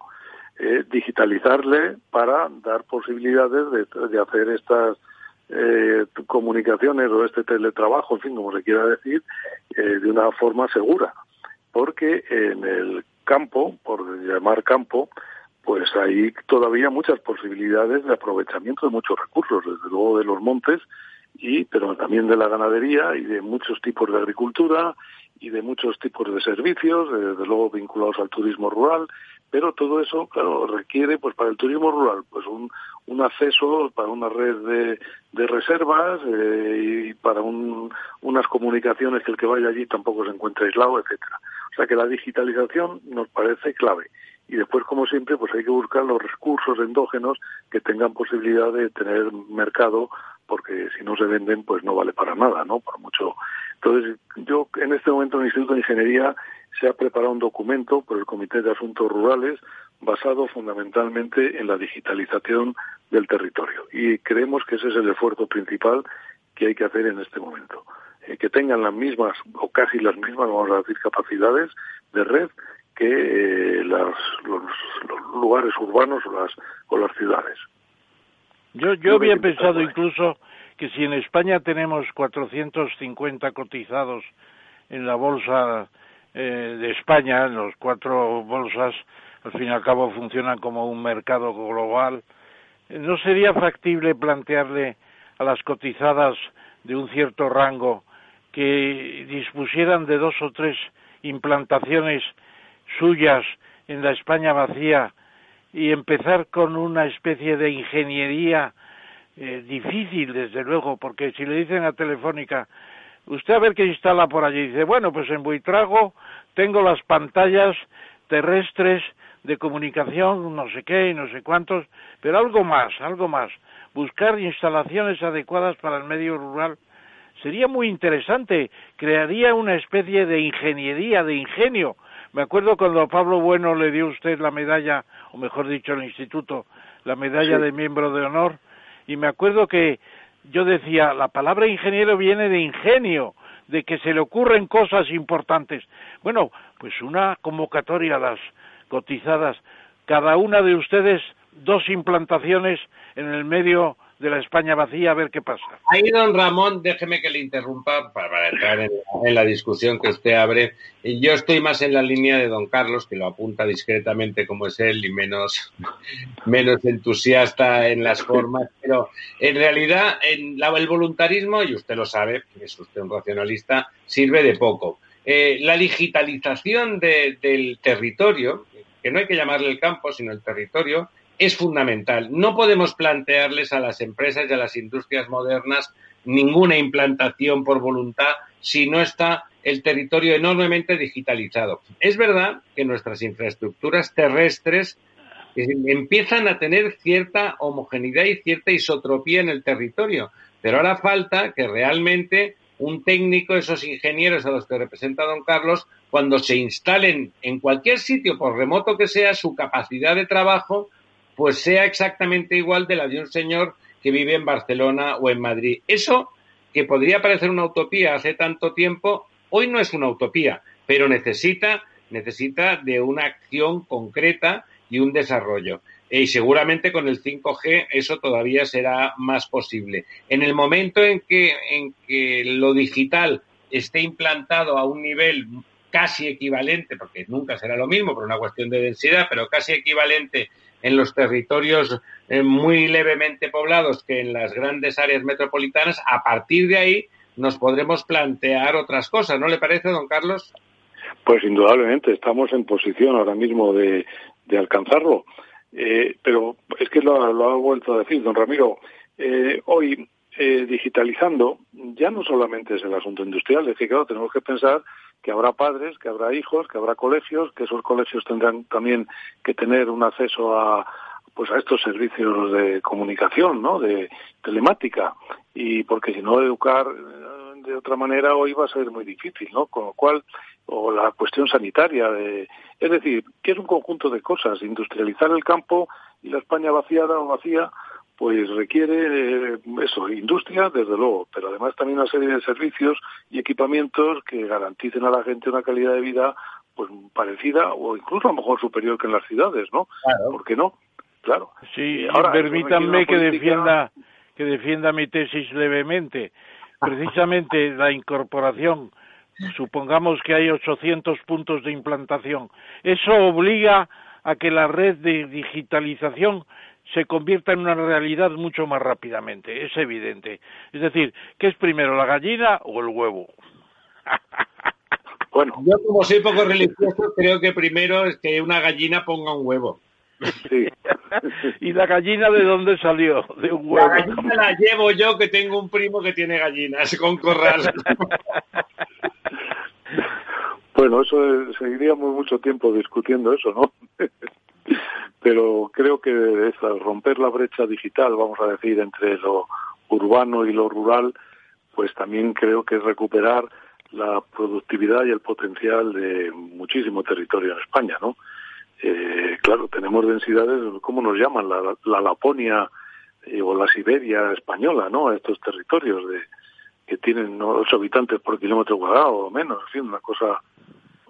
Y sin embargo, y sin embargo, el proceso de hoteles rurales y hoteles de encanto, de eh, digamos toda clase de turismo rural, ecológico, etcétera, ha sido un crecimiento prodigioso. En estos momentos yo no recuerdo la capacidad turística, pero son ya millones de plazas hoteleras. Bueno, no lenguaje antiguo. nada de millones, son, son miles, están muy bien. No, no, no, seguramente tendremos ya más de un millón, seguramente, porque ha sido una implantación impresionante en todas partes. Claro. Pues yo creo, que es interesante entrar en la discusión en la línea de lo que plantea don Carlos. La pandemia nos ha enseñado que, con la digitalización había problemas que se han solucionado. No, no es que los ingenieros, que total, pues al final somos ingenieros y por lo tanto, oye, adaptarte a la tecnología es relativamente fácil. Allá podemos, hayamos podido trabajar telemáticamente. Ha trabajado telemáticamente muchísima gente. Nuestros hijos, ¿eh? si han sido afortunados, y en sus colegios estaban preparados, han mantenido sus clases todos los días. Mi hijita de 10 años todos los días ha recibido sus clases a partir de las 9 de la mañana. Eso significaría la solución a, uno de los problemas fundamentales que apuntaba Carlos, la educación en el campo donde no hay... Don Ramiro, don Ramiro, en eso yo mismo me he dado lecciones, porque yo como consecuencia de la pandemia tenía un ordenador en casa relativamente bueno, pero sin el zoom con la precisión que hay ahora. Me he comprado un ordenador de portátil Hewlett Packard 690 en seis cómodos plazos en el corte inglés y estoy dando conferencias telemáticas y ya voy a tener lista de espera. ¿Cómo le gusta a usted? O sea que yo estoy también por la digitalización, pero también estoy por el riesgo de los empresarios que se incorporen a una acción solidaria para hacer algo nuevo, que sea implantaciones industriales en el medio rural en la España vacía. Bueno, eso es lo que. Bueno, no estaría mal, no estaría mal. Vamos a proponerlo, ¿eh? porque a lo mejor cuaja, efectivamente, ¿no? don Ramón? Que es en la línea de lo que dice como don Carlos, aunque es ingeniero, es, un ingeniero de, temas que tienen que ver con lo no urbano, pues entonces ese paso, esa, naturalidad que en el sector del automóvil se ha visto muy claro, de que vamos a ir paso a paso, vamos a implantar el vehículo eléctrico, oiga, que es que no es tan fácil. Resulta que hemos de transformar nuestras ciudades, pero de una forma impresionante. Hemos de poner puntos de distribución pero a, miles, a decenas de miles a lo largo de las carreteras de toda España para que eso sea accesible. Eso es muy complicado. No hay que hacerlo, no, hay que hacerlo al ritmo que se pueda hacer y por lo tanto que entre medio haya pasos razonables que se puedan dar y que ya abunden en la dirección correcta, pues es muy importante. Ese ejemplo que además la industria del automóvil ha resuelto con brillantez, aportando vehículos que de golpe contaminan tres veces menos que sus parientes de hace apenas una década, es lo que tendríamos que hacer en el campo. Lo primero, lo ha dicho don Carlos con, sentido común de quien conoce el campo. O sea, lo primero es que hay que hacer que las personas que viven allí, eh, es decir, usted, aunque sea rico, depende de donde quiera vivir, resulta que va a tener unos servicios paupérrimos, que sus hijos no van a poder ir a un colegio. Da igual que a usted acumule decenas de millones en Suiza ganados de forma impresentable. No puede llevar a su hijo al colegio porque no existe. Y en cambio, a través de la digitalización de la educación hay colegios formidables y de hecho debería de ser la escuela pública que se digitalizara tanto que llegara de forma fácil a todos sitios. Usted lo ha dicho, tiene usted un ordenador formidable para dar la tabarra urbi et orbe me ha costado 600 euros, don Ramón. 690 en 10 cómodos plazos en el corte inglés. Seis, plazos. El camino, el camino para llenar la España vacía, que no vaciada, que no la ha vaciado nadie, siempre ha estado vacía, y ahora necesitamos llenarla, que no es lo mismo, es el que comentaba don Carlos. Vamos a digitalizar y vamos a dotar de servicios esa España que sea apetecible. Y entonces vamos a intentar darle riqueza económica y darle pues capacidad de, empleo. Pero lo primero es que sea habitable. Hoy por hoy todavía no es habitable en gran parte. Le dejo la pues última cuestión, don Ramón y don Carlos. Pensaremos, pensaremos. Bueno, eh, solamente con las energías renovables ahora mismo, en muchos sitios de España, con biomasa, con fotovoltaica, eh, con termosolar, eh, se podría instalar ese tipo de, industria, voy a decir. Y bueno, ahora mismo me parece que en el, en el PENIEC, en el Plan de Energías y Cambio Climático del Gobierno, hay 300.000 empleos previstos de aquí a 2030 eh, en energías renovables, en la inversión de renovables. Y esa inversión va a ir al campo, porque donde se hablan estas cosas es en el campo. Y en fin, que ahí, no digo que esto solo, ¿no? Pero hay más cosas, pero esta es una clarísima que va a beneficiar al campo y que puede coincidir con estos espacios vacíos. Y es un empleo de calidad, no es un empleo. Claro, efectivamente. Como es el industrial en general. Todo empleo industrial pues es mucho más estable y de calidad que, más sabemos. Más altos. Claro. Con más tecnificación, más ingenieros, hablando de su negociado directamente. O sea, eso está lleno, eso que usted ha dicho está lleno de ingenieros y de técnicos eh, superiores y medios y, y trabajadores industriales. Efectivamente. Bueno, yo creo, además aquí en esta casa, como tenemos a don Ramón, somos optimistas por naturaleza. Yo a veces me pongo pesimista solo por llevarle la contraria a don Ramón. bueno, bueno, bueno. Seguiremos, seguiremos. Don Carlos, muchísimas gracias una vez más por acompañarnos a, comentar, a discutir, a, ver por dónde puede ir el futuro y esperando pues siempre. encantado, encantado de compartir este tiempo con don Ramón, como siempre, y con don Ramiro, ¿eh? que es una combinación de ingeniería y economía que es lo que realmente mueve el mundo. ¿eh? Una pregunta, una pregunta, porque como usted es vicepresidente de TIPSA y TIPSA es la ingeniería más importante de España y la, la última gran ingeniería que se ha quedado como, como española, ¿ha notado una, una baja importante en la facturación en estos meses de confinamiento? No, ya les decía un poco al principio que hemos mantenido la actividad. Otra cosa que nos paguen, ¿eh? pero bueno, Pero en cuanto a producción, no, no hemos notado una baja. ¿Facturar ha podido facturar con normalidad? Otra cosa es que les paguen. Bueno, ahí ha habido alguna dificultad, pero bueno, esto también esperemos que sea cuestión de, estos tiempos, de, unos meses y que se resuelva en el año, ¿no? No, yo creo que el año más difícil va a ser el año 21, si le digo la verdad. ¿Ah, en el año 21. Yo creo que la inercia sí, porque hombre, ahora en el año 20 pues estamos con la inercia de la contratación del año 19 en general y de la ejecución y la cartera, pues tal. Vamos a ver cómo evolucionan las economías y lo vamos a notar a partir del año que viene. Vamos, nosotros y, y en general. el sector, claro. Claro, efectivamente. Muy bien, don Carlos. Pues un abrazo. Muchísimas gracias pues muchísimas gracias. Muchas gracias, Carlos.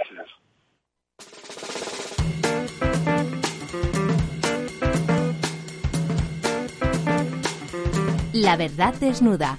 Ramiro Aurín. Capital Radio.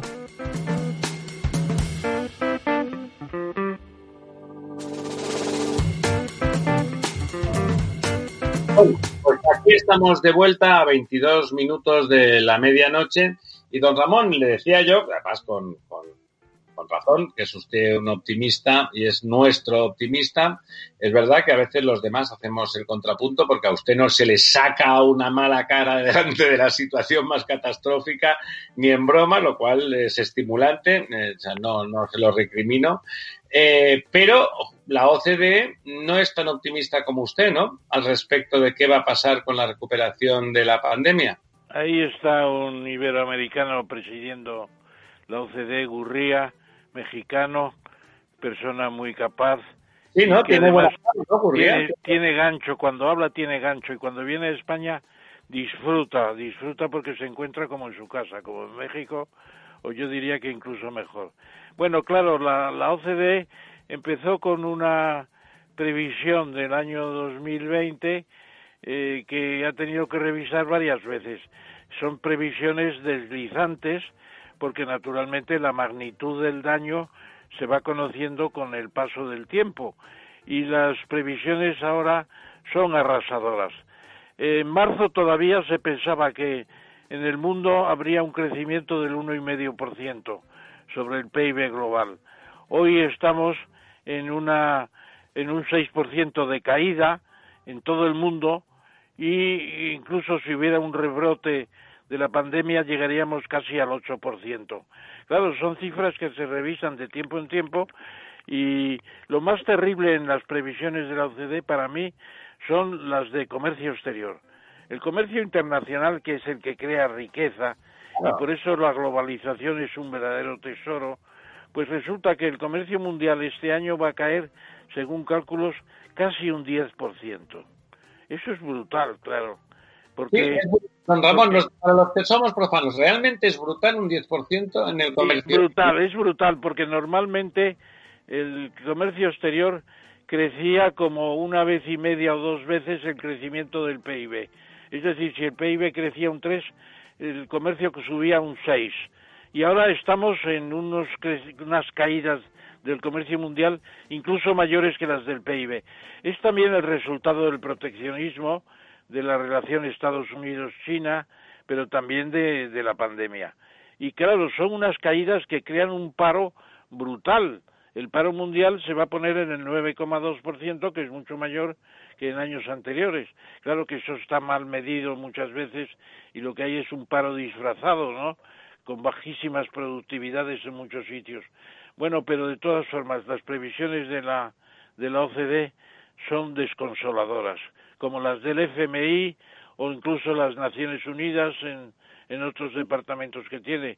Es decir, la gravedad de la situación en la segunda versión de mi libro, de mi, de mi trabajo sobre la pandemia que acabo de terminar hoy y que he presentado a los colegios, a los colegios de economistas de Castellón, Valencia y Alicante en una eh, conferencia eh, telemática con ese con ese portátil que me he comprado, pues las previsiones, muchas de las preguntas es, pero es tan grave la situación, la situación es muy grave y que aunque seamos optimistas, lo de la recuperación en, en V, en V con una caída brusca y una recuperación muy rápida, pues está más que dudoso, porque además los mecanismos se han descompuesto. No solamente es un problema de estar tres meses en casa, es que se han descompuesto y la crisis de demanda es brutal y lo tenemos en la inflación que va a ser negativa, es decir, vamos a entrar en deflación otra vez, que es un síntoma también muy muy pernicioso. Pues bueno, pues eh, nos va a tener usted que hacer un... No, no, yo creo que hay recuperación a la vista, lo vemos en Estados Unidos. Nadia Calviño ha dicho que ha empezado la recuperación, aporta algunos datos, pero lo que vemos alrededor y el, el, endeudamiento, el endeudamiento, bueno, lo vamos a ver después, pero ¿sabe usted mañana adjudica el Banco Central Europeo con el manguerazo, adjudica las peticiones de crédito. ¿Sabe usted cuánto es? 1,4 billones, ¿no? Sí, señor, diez veces lo normal, diez veces lo normal. Eso, es una muestra de cómo está el sistema. una devaluación de facto, ese incremento de liquidez brutal, ¿no es una devaluación de facto de la moneda? No, no es una devaluación de facto, es llenar un agujero, es cubrir un agujero para poder seguir funcionando no, no, es una devaluación de la moneda. La moneda está afectada por la deflación y claro, pierde valor, gana valor precisamente, es lo contrario, está ganando valor con la deflación. Con un dólar se compra más que, que antes, naturalmente. Con 1,4 billones se fabrica no es dinero que ya está fabricado. Ese dinero se fabrica, se fabrica contra las garantías que ofrecen los bancos que están pidiendo los créditos. Entonces se ensancha el balance del Banco Central Europeo, se ensancha el balance, pero no crea inflación, porque resulta que estamos en una tendencia deflacionista por lo que ha ocurrido con la demanda, etcétera, etcétera. Bueno, nos va a tener usted que hacer un articulín serio presentando ese trabajo donde usted ya sabe. no, el trabajo, además, lo relaciono con las crisis económicas que ha tenido España en mis 86 años de vida como técnico comercial y como catedrático Y yo diría que es una un momento, un momento, no se me venga arriba que usted no nació técnico comercial, o sea, no, le dieron nací, nací, nací, de técnico comercial a los 27 años, a los 23 años, a los 23. Bueno, bueno, sí, hay que descontar unos pocos años, sí. Bueno, o sea, realmente, realmente la cifra es brutal, ¿no? Realmente 10 veces lo normal eh, nos habla de las dimensiones auténticas del problema, ¿no? De que realmente generar liquidez para que todo el mundo tenga capacidad de aguantar es fundamental, ¿no? Pues fíjese, España creo que está ahí con, me parece que son casi 200 mil millones que están pidiendo el Santander y el BBVA y los demás bancos. Y luego además el Banco Central Europeo, que no se dice en esta nota, pues resulta que al mismo tiempo está comprando deuda pública y está comprando bonos bonos bonos eh, corporativos que emiten las grandes empresas. Y esos son otros 1,35 mi, millones de dólares. Billones de, euros. perdón de euros. Una barbaridad. O sea que entre las dos cosas la liquidez en este mes se va a 2,1,4 más más 1,3, pues 2,7 billones. Claro, si si no está ayudando el banco, que venga Dios y lo vea, ¿no? No, pues es más, que está ayudando. abundando en una cosa que usted siempre ha dicho, que es un gran admirador, que os ha convencido a los demás de que lo seamos, de Mario Draghi, eh, lo que hizo Mario Draghi en lo que tiene de fundacional con relación a la gestión del, del Banco Europeo, es, es brutal, ¿no? Realmente funda una auténtica reserva federal europea a base de hechos, ¿no? Aunque la, aunque la, letra no lo dice, lo que hace Draghi y lo que está continuando la señora Leyen, que hay que reconocerle que de acuerdo con su jefa, que no hay que olvidarse que su jefa es la señora Merkel, que por lo tanto aquí Alemania está poniendo el sí, aunque no lo diga, aunque no lo diga, han transformado esa institución y han, han consolidado de forma importantísima la unión. ¿No le parece, don Ramón? Totalmente, totalmente. Además, fíjese usted que la señora Merkel ya no levanta la voz defendiendo al Tribunal Constitucional de Alemania, que es el que ha dicho el pasado, me parece que fue el día 5 de mayo, dijo, lo que está haciendo el banco es intolerable. No tiene derecho a estar haciendo esa entrada de, de masa monetaria impresionante porque está en contra de lo que debe ser un banco central que debe garantizar que no hay inflación. Bueno, ya sabemos que no hay inflación. Bueno, pues entonces, ¿por qué el Tribunal Constitucional? Porque son una panda de vejestorios que no entienden la Unión Europea. Pero, la señora Merkel, la señora Merkel los tiene bien puestos, don Ramón, porque sí, porque, ya ni, ni se preocupa ni pierde el sueño por lo que diga el Tribunal Constitucional que está en una ciudad alemana que se llama Karlsruhe, que es el descanso de Carlos. Creo que la fundó Carlos V. el descanso de Carlos, nuestro Carlos V. Pero bueno, y hay que reconocer también que la señora von Leyden eh, es bien mandada. Ella, yo creo que hablan las dos mujeres. A mí me gusta mucho eso que sea un negocio de mujeres, las dos alemanas, y, y están decidiendo nuestro futuro, yo creo que con buen tino. Bueno, la señora von der Leyen empezó muy flojita y se llevó una, una bronca muy buena el día 27 de mayo en una reunión que hubo del Consejo Europeo en la que ella participa lógicamente. Entonces se llevó una bronca y es lo que ha permitido con la idea de Macron y Merkel crear el Fondo Común Europeo que es el que va a repartir a repartir dinero no tanto como se pensaba porque la oferta que hace el Fondo Común Europeo es de 750 mil millones y probablemente tendríamos que tener una cifra mayor. Yo estoy tratando de, de unir todos esos ramalazos de créditos porque la cifra global va a ser descomunal. Incluso es posible que nos estemos pasando un poco de rosca, no lo sé todavía. Don Ramón, ¿a, usted le parece que van a pedir mm, no condiciones del estilo de las que se pedían en la crisis del 2008, pero sí un presupuesto equilibrado, un presupuesto que contemple pues condiciones laborales que estructuralmente favorezcan el empleo y no lo condicionen negativamente como ocurría en España antes de la reforma. ¿Le parece que lo van a dar estilo Jalisco y todo el mundo bueno, como dicen los del Betis? ¿O que se van a poner serios y van a dar dinero, pero van a exigir que vengan los gobiernos con los deberes hechos? Bueno, es que están los países llamados frugales, es decir, los países puritanos, protestantes, luteranos, etcétera, que realmente lo que quieren es no es no derrochar. El puritano no quiere derrochar. Y entonces los frugales son Holanda, Dinamarca, Suecia y Finlandia. Antes estaba Alemania también, pero se ha bajado del carro. Y entonces se puede decir que los frugales están intentando contener toda, toda esta toda esta especie de, de bonanza de préstamos, de créditos, de inversiones, etcétera. Pero no lo van a conseguir porque Merkel y Macron afortunadamente ha vuelto a ser el tándem franco-alemán que siempre ha gobernado la Unión Europea y que se ha, reconstruido afortunadamente.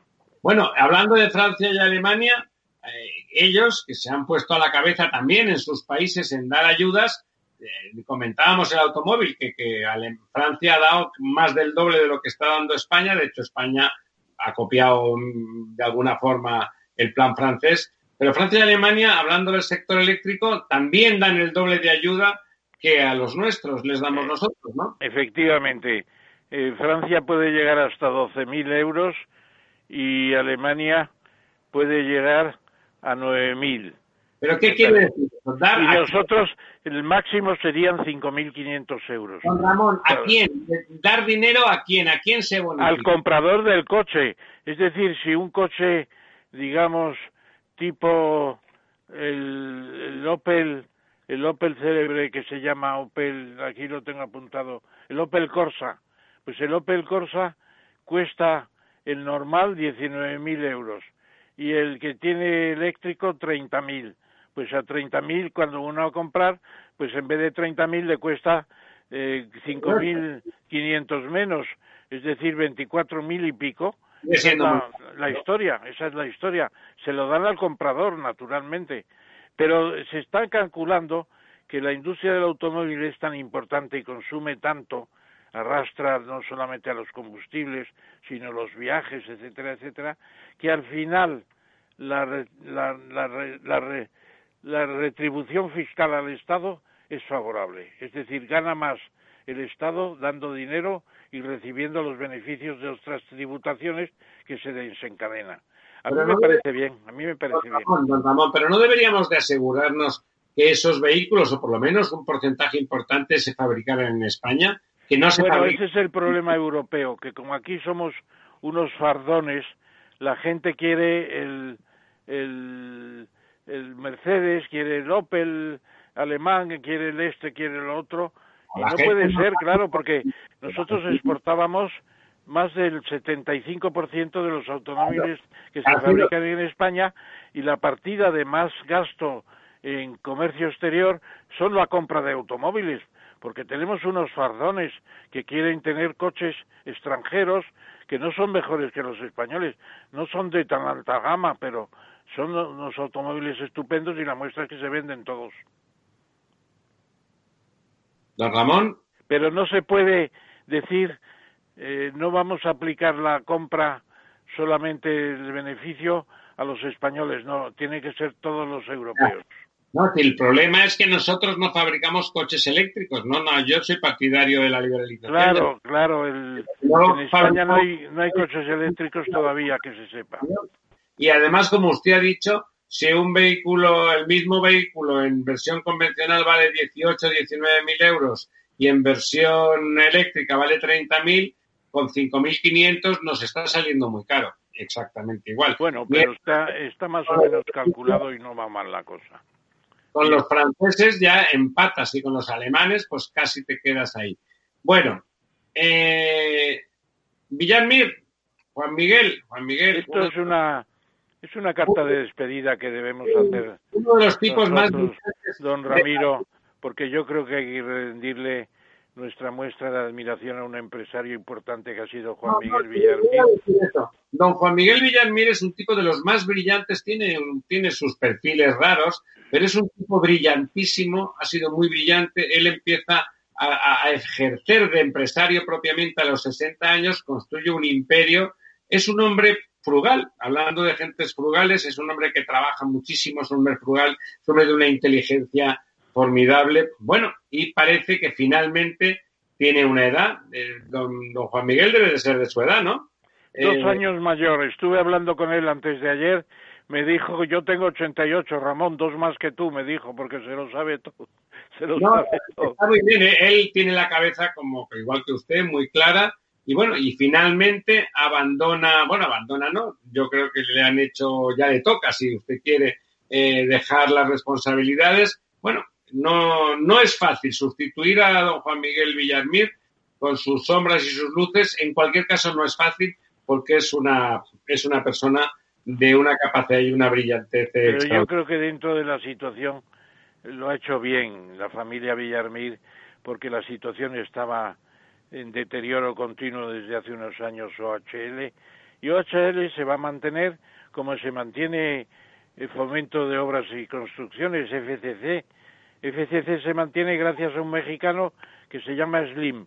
Aquí viene otro mexicano, es la Reconquista. algunos fondos de inversiones que hay por ahí, sí, sí. No, pero Luis Amodio, que es el que ya ocupa la presidencia de hace, de, unos días, ha comprado 25% de la sociedad, que podría ampliar más todavía, mientras que ya la familia Villarmir se queda con un 5 y Juan, el hijo de el hijo de Juan Miguel, pues se queda de vicepresidente de momento.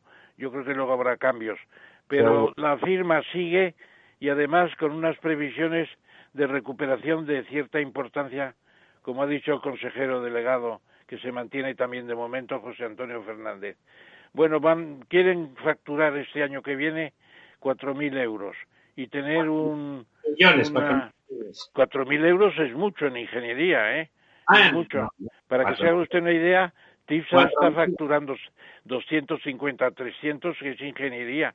Esto ya es otra cosa más vasta, más compleja, pero ah. yo creo que, que la cosa la están resolviendo de manera muy aceptable para la conservación de la marca.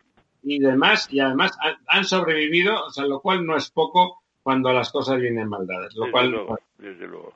Cuéntenos hoy la, bueno, hemos comentado un poco la buena noticia del día que son esas plantas que, está muy bien, porque que Repsol se asocie con Aramco, que es un auténtico monstruo económico, de entrada eso ya solo, ¿no le parece que es una estupenda noticia?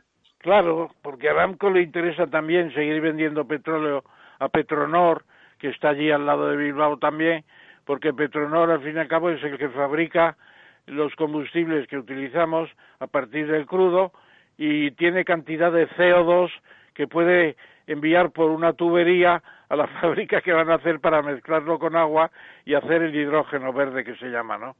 Pues es una operación impresionante. El otro día que estaba allí presidiendo la, la puesta en marcha de la cosa, Josu Johnny Maz, que es el segundo de a bordo de Brofau en Repsol.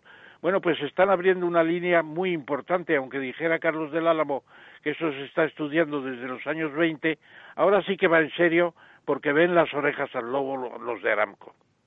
Sí, no, yo a mí me consta que hay mucha gente sensata e inteligente que cree que los combustibles eh, sintéticos son una posibilidad muy importante para la industria tradicional del automóvil y, además viable. Si eso realmente fuera bien, el combustible es, igual, es un líquido que se, que se pone en un depósito. y para mí el proyecto tiene una gran garantía. ¿Sabe cuál es? Usted dirá. Que el, la oficina, el Centro de Investigación Repsol Tecnología Laboratorio está ubicado, ¿sabe usted dónde? En Madrid, en la provincia de Madrid, en Móstoles, que declaró la guerra su alcalde a Napoleón. y eso es fundamental, ¿verdad? Andrés Torrejón declaró la guerra cuando los reyes de España, Fernando VII luego y Carlos IV, estaban regalándole España a Napoleón en Villarreal. Al una vergüenza. en, Bayona, en Bayona de las Landas, sí. Te conozco muy bien. Es la hora, falta apenas un minuto y medio para que sea la medianoche y aquí nos despedimos. Hemos desnudado la verdad en la medida en que se ha dejado. Nosotros, como siempre, ofrecemos nuestras buenas artes que a nuestra edad, eh, como mínimo, eso se nos supone. Don Ramón, un abrazo. un abrazo y hasta pronto. Dios. Néstor, amigo, muchas gracias por estar ahí. La próxima semana le vamos a acompañar a usted físicamente. No queremos que se deprima. Amigas, amigos, hasta la próxima semana, hasta el próximo